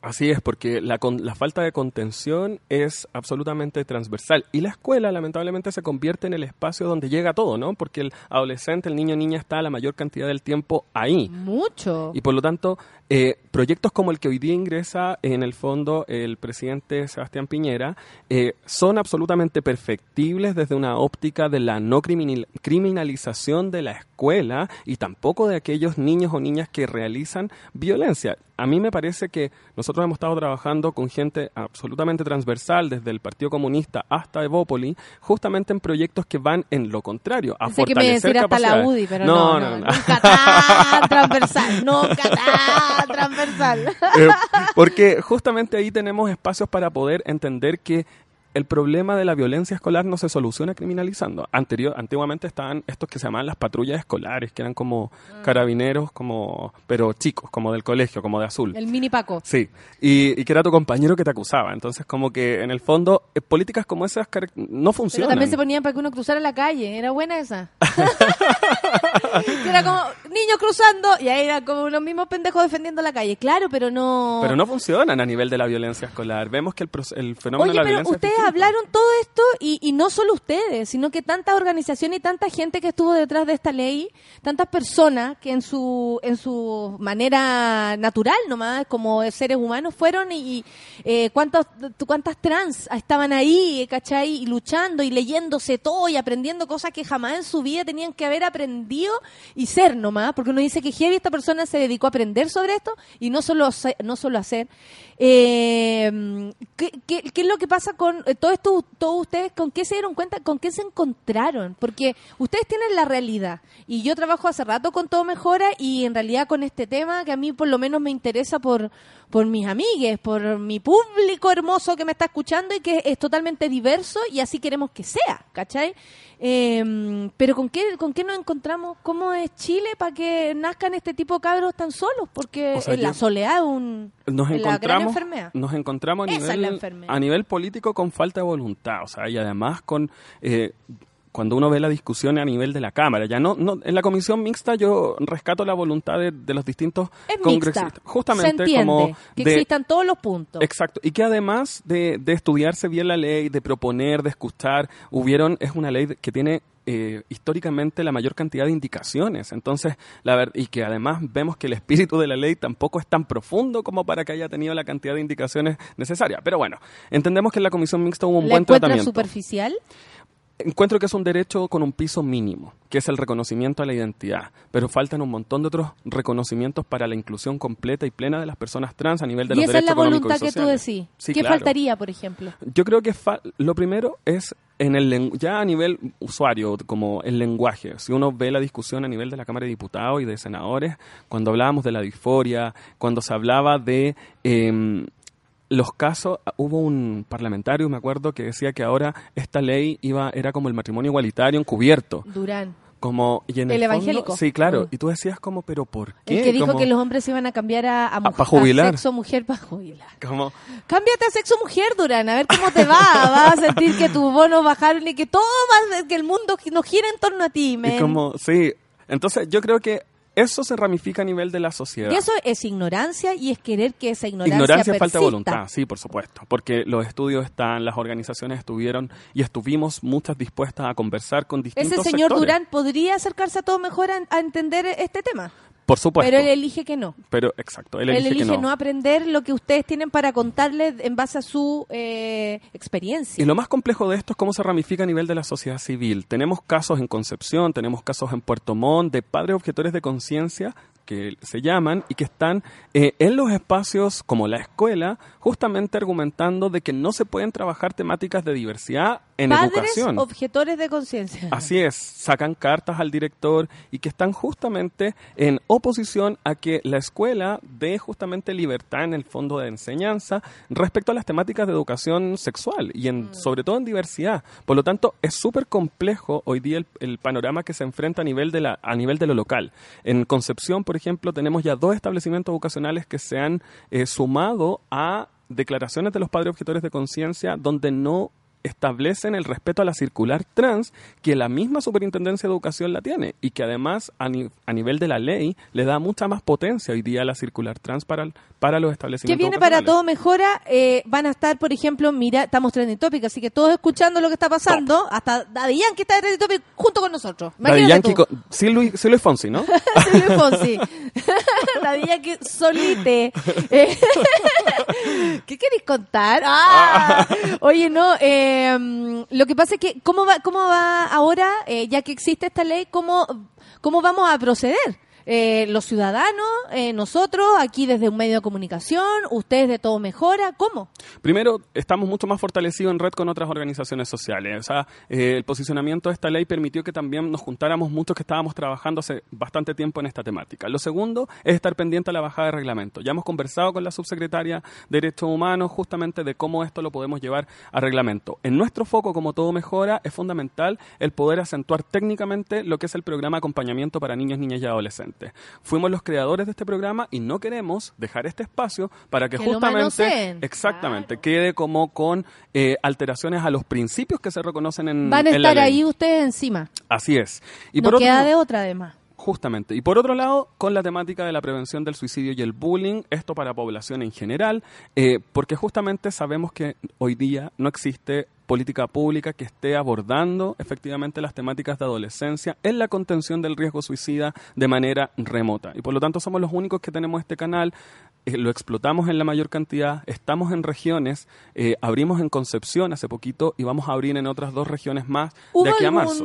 al- Diego, ¿hubo algún cambio, por ejemplo, eh, desde que se desde que existe la ley, como sí, la ley, eh, todos celebran eh, en las llamadas, en, en el acercamiento, bajó, subió, ¿qué pasó? Nosotros lo que, lo que tenemos es que post eh, ley hubo cierta confusión respecto a cuáles son los alcances que tenían que tiene la ley efectivamente, si puede- permite terapias hormonales, si no permite terapias hormonales, etcétera. Y en el fondo falta un montón de educación ahora a nivel de bajada hacia la sociedad civil, hacia la población, hacia la ciudadanía de qué es lo que se aprobó finalmente, qué es lo que quedó en esta ley y que ojo, todavía quedan dos procesos que puede que lleguemos. Uno que es la aprobación del presidente, tiene que visar toda la toda la ley completa y que ahí estaremos pendientes a que justamente esto pase, que no se caiga ninguno de los artículos, incluyendo el artículo muy, 18. muy corto el brazo, pero tiene que firmar igual. Sí, por supuesto. Y lo segundo es que no pasemos a una instancia de tribunal constitucional. Sabemos que eh, eh, de parte de Renovación Nacional, de la directiva, hay un compromiso de no ir al tribunal constitucional y sería pero bastante... de Jacqueline no está esa, No. esa promesa. Ahora, sabemos que es usted una, un proyecto del gobierno. O sea, eh, la verdad es que ahí hay que reconocerle un punto también a este gobierno que saca adelante una ley sin tenerla dentro de sus convicciones, de su- dentro de su programa. Eh, eh, lo llega a ser raro, eso sí, esa situación. Pero bueno, se entiende. Quieren las próximas elecciones. Sí. Eh, y por lo tanto, desde esa perspectiva, eh, sería un revés para el propio sector del gobierno el que fuéramos a tribunal Pero constitucional. es raro que sea su propia propuesta y a lo- a los, al parecer a los evangélicos se les dijo otra cosa y ellos están reclamando que no se, no fue lo que se les prometió cuando iban a hablar al templo a decirle a la gente, hey, les vamos a prohibir a las mujeres abortar, ustedes no se preocupen, la ley de identidad de género no va a existir, ustedes no se preocupen y todos los canutos se la creyeron y hasta ahí quedaron. Ahí y creo- ahora es como una disyuntiva, por eso te digo que las elecciones están eh, tal vez para este caballero más prontas de lo que de lo que ellos quieren. Ahí el gobierno tiene que definir finalmente cuál es su, su alma, no, su conciencia, sí. Eh, en el fondo que trans lleva, si es más liberal en estas temáticas o se vuelve más conservador y además un nivel de conservadurismo que no es el conser- conservadurismo tradicional como oculto, sino más bien este efervescente, eh, que explota hacia afuera y co- Claro. y coapta hoy día distintos tipos de eh, espacios. A mí me parece súper interesante que vayamos a mirar los espacios locales como a nivel de lo que es el sur de Chile eh, tenemos hoy día eh, fundamentalismos que están justamente eh, de la mano de ciertos derechos eh, consagrados para mujeres, hoy día para personas trans, eh, para la comunidad LGBTI y que en el fondo se ven eh, plasmados en el día a día o se ven eh, puestos en de de esta juicio. sala, el único que podría eh, superar en algo las expectativas de este país sería el Lucho porque es heterosexual, blanco, hombre. Tú, yo, La primera- todos los que estamos acá, cagamos. Así. No existimos dar- para este país. En una, en una cancha, si nos hacen una pregunta y podemos ir por una Ay, por un una lesbiana, menos. Mm. Existe menos. Pero ah, pero cuica. lesbiana cuica, igual puede ser. Ah, el factor de clase, sí, por supuesto. Es lesbiana y cheta. Porque está bien Argentina, que debe entenderlo. De lejos. ¿Cachai o no? O Hay sea, una- no un tenemos montón de ningún barreras. lugar. Oye, eh, Diego, vamos terminando entonces eh, el teléfono de Todo Mejora o lo que quieras decir para que podamos colaborar, saber lo que significa. Si hay alguien que esté medio desesperado, eh, pueda recibir ayuda. Aquí me dicen que, por ejemplo, como profesora, le ha costado un montón tener eh, material al respecto. También puede recurrir a Todo Mejora. De Pueden pronto. entrar a www, eh, hashtag http www.todomejora.org y o si no, conectarse a través de nuestras redes sociales. Nos buscan como Todo Mejora en todas sus plataformas, sobre todo en Instagram, que somos bastante interactivos ahí con muchas stories. Perfecto. Y hay mucho material disponible a nivel de la web. Y ahí para educación con respecto a temáticas de suicidio, bullying y también temáticas de diversidad sexual. Es importante que a nivel de la comunidad escolar podamos comprender un montón de estas temáticas y para eso nosotros trabajamos con las escuelas generando procesos de intervención que permitan asegurar espacios seguros. flashé, como diría mi amiga, con lo, lo que lo que nos contaste que mucho cisgénero es el que llama también pidiendo ayuda y eso hay que tener ojo para eh, para no sentir que esto es solo para ciertos, ciertas, ciertas personas. O sea, no, tiene que ver con la- todos. Una de las cosas que salió en el informe es que el porcentaje de comportamiento suicida es más alto en la población heterosis. Eso no significa, porque los estudios internacionales dicen que la población LGBT es mucho más vulnerable al comportamiento suicida.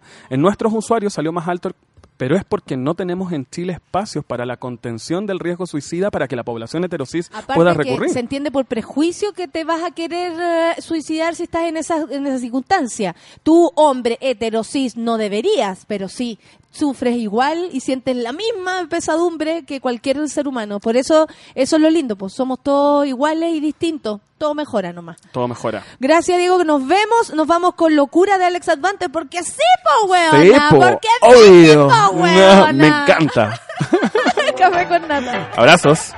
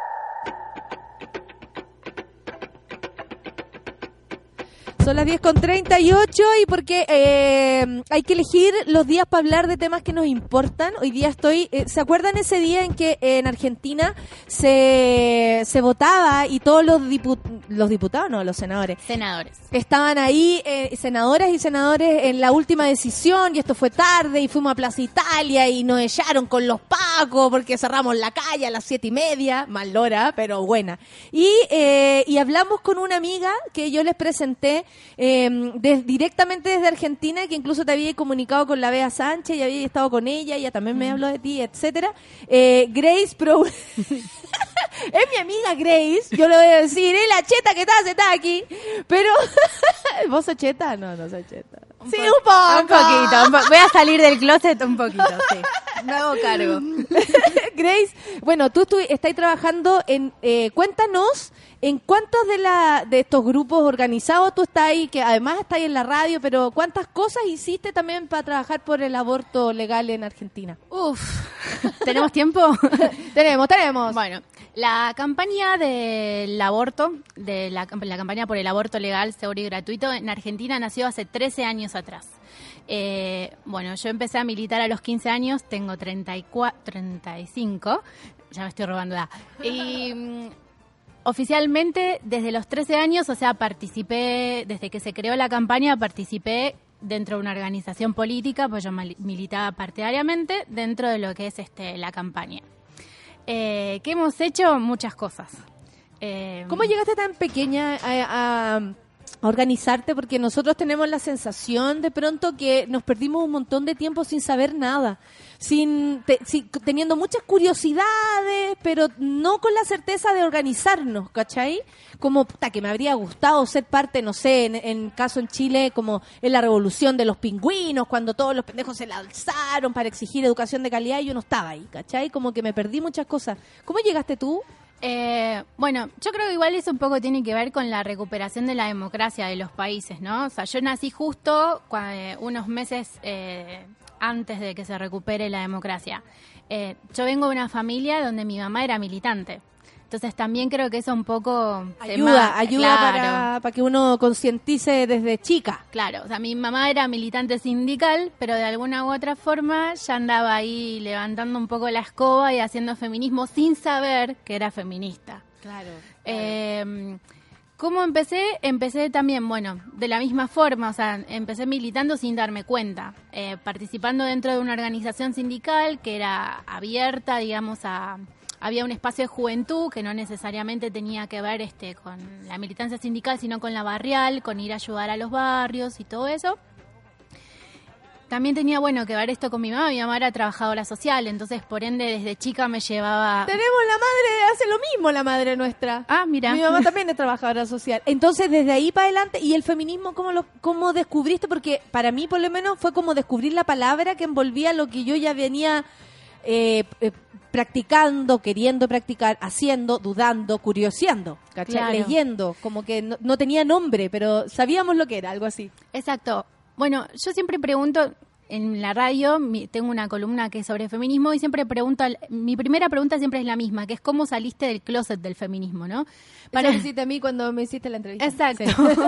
Eh, salir del closet para mí eh, fue mucho tiempo después, ¿eh? No es que, incluso militando la campaña del aborto, militando un montón de cuestiones que tenían que ver, por ejemplo, no sé, en las listas, que haya un 50 y 50 de representatividad y esas cosas, ni siquiera me daba cuenta ahí que estaba eh, militando el feminismo, o sea, participando dentro del feminismo.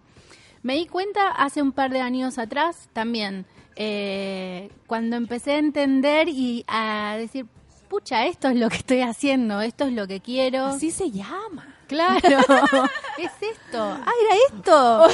Oye, y como dicen en Argentina, que yo al menos me siento como tan acogida por esa frase, que es como, si no es ahora, va a ser mañana, pero va a ser. Sí. Ustedes están seguras de eso y las organizaciones también. Sí, de hecho, yo creo que por más que no haya salido en, en la Cámara de Senadores y Senadoras, eh, creo que el aborto ya de por sí tomó cierta legitimidad.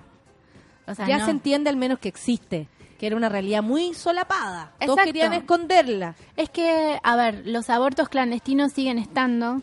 Eh, ahora lo único que hay es que las personas que ten- tienen que pasar por esa situación no van a estar solas. Eso es para mí como lo fundamental, no van a estar solas. Y bueno, y también está la cuestión de que el año que viene, si está todo bien, se va a poder presentar un proyecto nuevo en el cual se pueda empezar a discutir de vuelta. Ayer veía un documental que están dando en Netflix, soy pésima para los nombres, pero tiene que ver con cómo se volvió a discutir el, el aborto en Estados Unidos. Y en general es porque los conservadores se lo tomaron, en su caso Reagan al principio, se lo tomaron como un aspecto em, político. Es decir, gracias a eso, o sea, gracias a las mujeres, yo voy a hablar de lo que es la vida, el catolicismo, eh, la moral y las buenas costumbres, quiénes somos, quién es bueno y quién es malo. Entonces, eh, es un manoseo, es una utilización de este tema y de nuestro cuerpo. O sea, eh, la derecha lo sigue usando eh, para, para esto, para conseguir votos. Exacto. Bueno, Ni siquiera les importa. No, A de- eso voy. De hecho, hace 13 años atrás, cuando uno quería intentar hacer una campaña partidaria, manifestarse a favor del aborto era, como decimos nosotros, piantavotos. Mira, el, el documental se llama Reserve, eh, Res- Reversing Roe, que tiene que ver con el caso Roe, eh, como el, el, revés, el revés que le hicieron. Muchas gracias, Carla, por soplarme. para que lo vea, amiga, para que lo vea, te a enojar de nuevo. Entonces tú decís, esto viene, viene igual.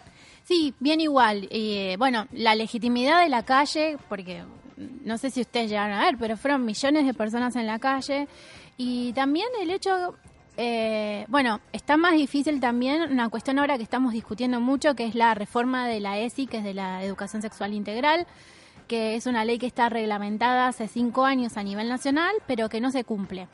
De hecho, hay un montón de provincias que, o son los mini-estados, no sé cómo lo llaman acá, que ni siquiera tienen, algunos hasta hace poco tuvieron que discutir si seguían teniendo catequesis, o sea, religión en los colegios del Estado, de la educación pública. Y... Ah, un, pro- un tema muy chileno. Ya, po, acá estamos, estamos igual, po, weón. No, de verdad. Sí. O sea, estamos rediscutiendo todo eh, y, y como, como revisando también lo que nos están haciendo. Exacto, y encima eso es lo, lo irónico, porque gran parte de los sectores, digamos, de, bueno, estas agrupaciones eran Salvemos las dos vías, lo de los pañuelos celestes, para resumirlo, este, una de las cosas que decían, no, todo el aborto, se, se, o sea, no hay, que, no hay que legalizarlo, basta con educación sexual. Y ahora son, es el mismo sector que se está manifestando en contra de que haya una educación sexual en los colegios. O sea, es como algo... No, yo creo que no están, no, no están de acuerdo ni siquiera con lo que están diciendo. En el No. fondo negarse la libertad de la mujer a decidir por sí misma eh, lo que quiera para su cuerpo. Claro, claramente. Oye, no puedo dejar de preguntarte, bueno, el programa de radio eh, que tú haces, ¿cómo lo podemos escuchar? Se puede escuchar eh, bajando una aplicación que se llama, bueno, que es la aplicación de la radio, es una radio como ustedes, que se llama WU. eh, y también se puede escuchar por Radio CUT, que es una aplicación donde puedes escuchar todas las radios argentinas. Ah, y por W Radio, que es la página de Facebook, que ahí salimos en vivo, así que ahí no nos van a escuchar, sino nos van a ver también. Ah, ustedes tienen que ir bien vestidas. Es, una- terrible. es terrible. Oye, Grace, eh, Grace, ¿sabéis qué? Eh, no te puedo dejar de preguntar lo que está pasando con el dólar, con Macri, con qué, qué está pasando. ¿Qué está pasando? Que de pronto eh, les creí, hasta el que no creyó les creyó, porque yo digo hasta los que no creímos fuimos engañados, eh, de parte de esta gente que viene a gobernarnos, ¿no? Desde la élite y nos dice que ellos van a solucionar nuestros problemas y luego nos damos cuenta de que no tienen ni las herramientas para solucionarlo y cuando las usan las utilizan a favor de ellos y no nuestra, o sea, del pueblo, digamos. ¿Qué está pasando allá? ¿Qué me contáis tú? ¿Cómo andáis acá, weón? Bueno, la vez pasada que vine por acá, me llevé una valija de más porque estaba todo muy barato. Y ahora, esta vez creo que me llevo de menos. Ahora vendiste ropa. Claro. No, el dólar es increíble. O sea, el- pasamos de tener un dólar oficial de 25 pesos uno y ahora está 40, 40 y algo uno. Eh, En una semana yo estuve allá y, y subió 10, 10 pesos. O sea, como, oh, está 31 y después estaba 40. ¿Cómo qué? Claro, que por ahí el dólar, decís, bueno, el dólar nada, no, ¿en qué te ¿En qué te perjudica? ¿No compras dólares y listo? No, en absolutamente todo, porque obviamente eso va de la mano de la inflación. Entonces, eh, comprar leche como algo básico, digamos. ¿Todo subió, por ejemplo, los gastos básicos, onda la luz, el agua, todo eso? Lo que son los ¿Y servicios, claro, lo que son los servicios, eh, hay incrementos de hasta un 200%. Y a su vez, eh, hace, digamos, en la gestión anterior y anteriormente, el Estado subsidiaba a las empresas que nos prestaban los servicios. Entonces eso hacía que nosotros pagamos, no sé, 100, 120 pesos.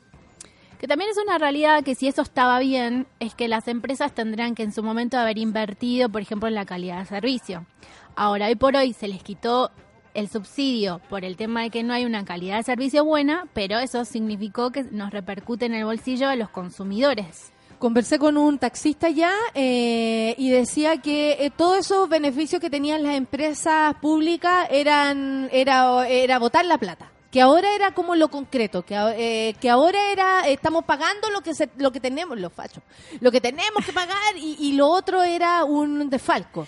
Bueno, el sector taxista. dímelo, dímelo con toda la ironía que tú quieras. El lo dije sector para que te enojes. Qué, qué yegua que sos, qué yegua. No. Eh, digamos, a ver, ustedes no sé si estuvieron al tanto de un ser nefasto que existe en Argentina que se llama Babi Echecopar. Pero por supuesto, de hecho lo nombramos en la, el, el- el- lo que decían las orcas, ¿te acuerdas? Bueno. Eh, Grace estaba en la función que yo hice en Argentina. Sí, muy buena, muy buena. Eh, bueno, Babi Echecopar hace unos días se manifestó en contra de las personas que... un- tuvo una, digamos, le hizo una entrevista a una mujer que estaba haciendo un reclamo por el tema de las organizaciones sociales y le dijo absolutamente de todo, y la, pero le insultó de arriba abajo, hasta incluso con cuestiones de criterio de género. Y entonces, bueno, organizaciones se manifestaron en contra de él y fueron a repudiar esto. Y él llamó a los taxistas como para romper la marcha en manifestación en contra. Y los taxistas fueron hasta allá. Entonces es como uno toda generalización es injusta, porque toda, Por supuesto. porque toda generaliz- generalización es injusta. Pero en líneas generales, lamentablemente, los taxistas eh, apoyan determinadas cuestiones y pensamientos que encima van en contra de clase de ellos, porque la realidad es que ellos se Es ven muy raro, están en contra de su público. Exacto, porque se ven afect creo que el taxista debe ser uno de los primeros que se ven afectados, eh, porque yo no me voy a tomar Oye, un a y a pesar de los taxistas, Babi Chacopar y toda esa gente eh, que está ahí como casi que haciendo campaña, hasta esta misma mierda que está quedando, Sí. ¿cómo se ven las próximas elecciones? ¿Cómo, cómo se avecina el...? Porque Cristina es una, pos- es una posibilidad, yo veo como en algún caso también se enaltece la imagen de Cristina, pero por otro lado sabemos que la izquierda y la derecha unidas jamás serán vencidas, como decía Nicanor Parra. Entonces, eh, frente a qué estamos, que estamos como nosotros, súper cagados. Bueno, sí. Sí. ¿Para dónde, ¿Para dónde echamos mano? No, le- me encantaría tener esta respuesta. Si la tendría, estaría escribiendo libros. o sería candidata a presidenta. Pero. Considéralo, yo no dejaría de considerarlo. Pero no, estamos, estamos complicados.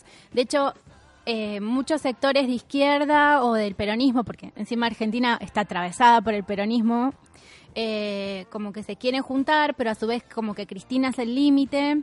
Entonces, este... Es muy fuerte la imagen de Cristina como para como para no decir izquierda Cristina, una cosa así o no? Para mí no. Para ti no. Pero desde lo personal, o sea, es una visión para mí personal. Eh, no puedo considerar realmente que la izquierda sea Cristina, aunque en algún momento Néstor dijo a la izquierda nuestra hay una pared, porque, no sé, cuando por ejemplo tenías un, un ex represor dentro del gobierno, o sea, me parece que no es la izquierda, para mí. Pero apoyo muchas medidas del gobierno kirchnerista, muchísimas, sobre todo la reapertura de los juicios, eh, que bueno, este gobierno, el actual, hizo absolutamente todo lo contrario, le está otorgando el beneficio del 2 por 1 a muchos de los ex o sea, de los genocidas, porque ex no son, son genocidas. Eh, la verdad que eso... O sea, tenemos mucho en común de los países. Sí. Es increíble porque desde el color del gobierno que tenemos en nuestra en nuestra eh, casa de gobierno hasta la forma en cómo se, se está llevando a cabo todo lo que se hace. Bueno, eh, Piñera y Macri son amigos. De hecho, eh, no me acuerdo si Dice que Piñera es yeta, puede ser eso lo que le está pasando. Bueno, no, no me acuerdo si es Es el, hermano o el primo es el embajador en Argentina. Iba a serlo, iba a ser el hermano, pero acá gritamos tanto que no sucedió. Ah, bueno. Ahora es un señor que todo bien, o sea, tiene un gran listado de, de, de diplomas, pero no se le conoce nada. Es como un cargo, Ah. bueno, como los embajadores, pues, que Claro. en verdad van a pura fiesta, con todo respeto. Yo estuve una vez por allá y... Ay, y- pero que me nombren embajador acá. Después de haber vivido el 18. ¿Qué te pareció el 18? Todo esto me dijiste, si hubiese sabido habría venido antes. Claro. Es intenso. Es que me decían, Chile, el terremoto, el terremoto, yo cagada en las patas de que lo que es el terremoto. No, era un trago. Y tú dijiste, ahora entiendo. Ah, casi cualquiera vive con el terremoto todos los días. ¿Y ahora cuándo te devuelves ya a Argentina? El domingo, el domingo a la noche ya me voy. Perfecto. ¿Y qué hiciste más por acá, además de, vac- de vacacionar un poco y todas esas cosas? ¿Hiciste algo para tu, para tu, eh, eh, perdón, radio? Eh, intenté. intenté, se me complicó un poco, pero no, estuve Es más... que es una semana de vacaciones Sí, para la exacto. gente. Exacto. Está difícil. Eh, sí, lo que estuve, bueno, estuve con un...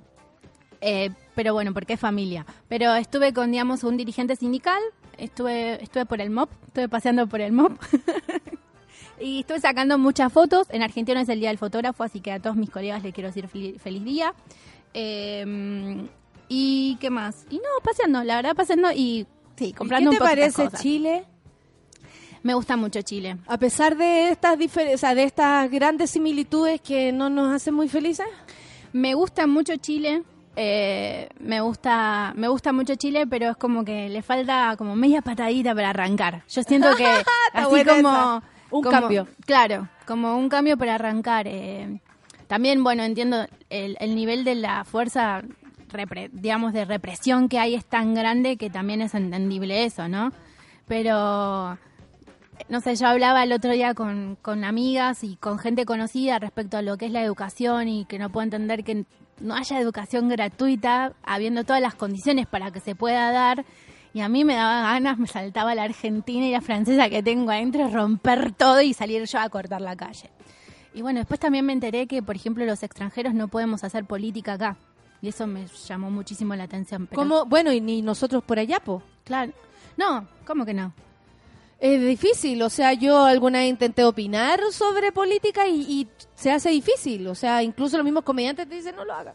Ah, bueno, claro, pero no de- no hablo desde el costo, o, desde, o sea, desde el costo político, eso, eh, no sé, yo como hago política a mí no me importa, claro, pero mm, me refiero al hecho de que si yo quisiera ejercer algún rol, eh, no sé, como dirigente sindical o, postularme algo, no puedo, si incluso estudiase acá, tampoco pudiese, entonces eso me pareció como súper raro, porque allá es como, no sé, Oye, eh, Grace, ya cortando la mañana, eh, se van todos a disfrutar, yo creo, no lo sé. Bueno, el punto es que la ley de aborto eh, legal, seguro, gratuito, eh, quisiéramos que fuera una realidad. Y ahora, ¿en qué situación quedaron ustedes? Tal cual estaban antes, no hay ninguna, eh, no sé, avance al respecto, excepto, como tú decías, en la conversación, en la calle, en el, en el día a día, pues ayudarnos entre todos a salir de esta. Claro, bueno, lo que te decía, la legitimidad que le dio el debate. El debate le dio cierta legitim- legitimidad que significó, bueno, poner adelante y sacarle la venda de los ojos a un montón de personas de que el aborto existe. Eh, también a esa mujer que se encuentra desesperada y que tiene que atravesar por eso, decirle, bueno, acá tenés compañía, no es necesario que vayas por la percha, te podemos ayudar, podemos acceder a, no sé, a médicos que receten las pastillas, a ver cómo, cómo se puede solucionar de alguna forma para que una mujer no se pueda exponer tanto. Y aceptar esto como una realidad. Exactamente.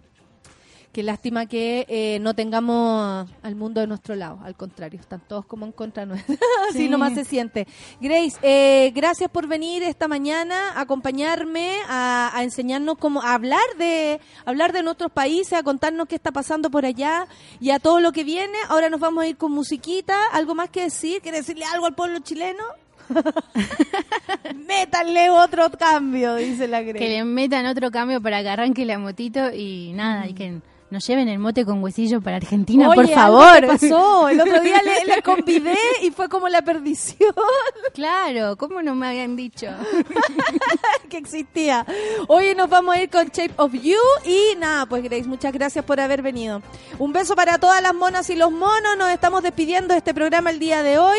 Eh, muchas gracias por estar del otro lado. Feliz día, me dice la gente por el Día del Trabajo Radial. Muchas gracias, me siento súper honrada de que me hagan parte de eso, porque la radio es un lugar hermoso para estar, ¿sí o no? Hoy día es el Día del Sí. Trabajador Radial, estamos de día, amiga. No sabía. No, bueno, en sí. Argentina es otro día. Bueno, Bueno, a- aquí hay como ocho, aprovechemos. Ah, qué bueno. ¿Sí o no? Todos dicen sí, en realidad, como que tenemos ocho días al año. Pero es, es nuestro día. Nos vamos entonces, nos vamos con musiquita. Muchas gracias, Grace. Muchas gracias a todas y a todos. A sacarse la ropa y chuparse los cuerpos. Chau.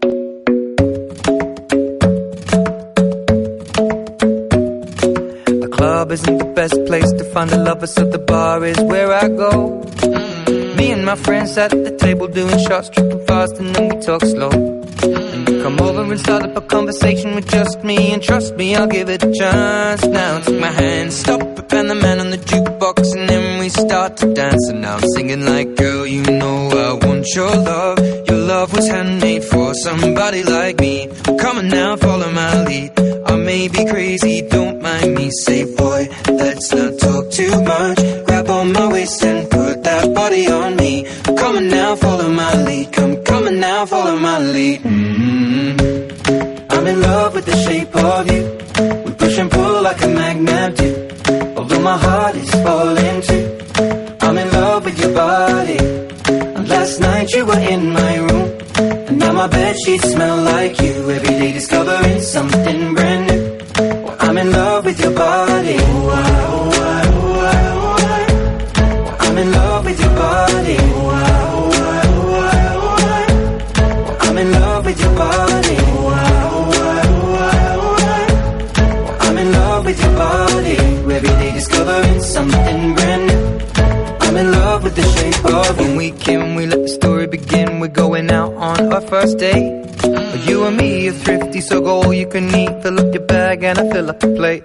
We talk for hours and hours about the sweet and the sour and how your family's doing okay. And even getting a taxi, kissing the backseat, tell the driver make the radio play. And I'm singing like, girl, you know I want your love. Your love was handmade for somebody like me. Come on now, follow my lead. I may be crazy, don't mind me. Say, boy, let's not talk too much. Grab on my waist and put that body on on now, follow my lead. Come, on now, follow my lead. mm I'm in love with the shape of you. We push and pull like a magnet do. Although my heart is falling too. I'm in love with your body. Last night you were in my room. Now my bed sheets smell like you. Every day discovering something brand new.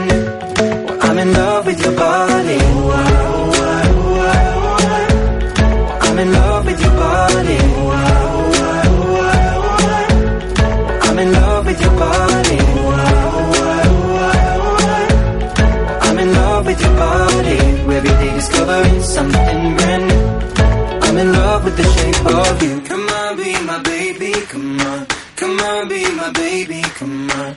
Come on, be my baby, come on. Come on, be my baby, come on. Come on, be my baby, come on. Come on, be my baby, come on. Come on, be my baby, come on. Come on, be my baby, come on. I'm in love with the shape of you. We push and pull like a magnet do. Although my heart is falling too. I'm in love with your body. Last night you were in my my bed sheets smell like you. Every day discovering something brand new. I'm in love with your body. Come on, be my baby. Come on, come on, be I'm in love with your body. Come on, be my baby. Come on, come on, be I'm in love with your body. Come on, be my baby. Come on, come on, be I'm in love with your body. Every day discovering something brand new. I'm in love with the shape of you. Eso fue Café con Nata. Gracias por ser parte de esta comunidad y hacer de Mordor un lugar más apacible. Natalia Valdebenito te espera de lunes a viernes a partir de las 9 de la mañana en el matinal más pitiado de Chile. Solo en Sube la Radio y en otra sintonía. Café con Nata fue presentado por Clínica Cela, tratamientos de estética láser.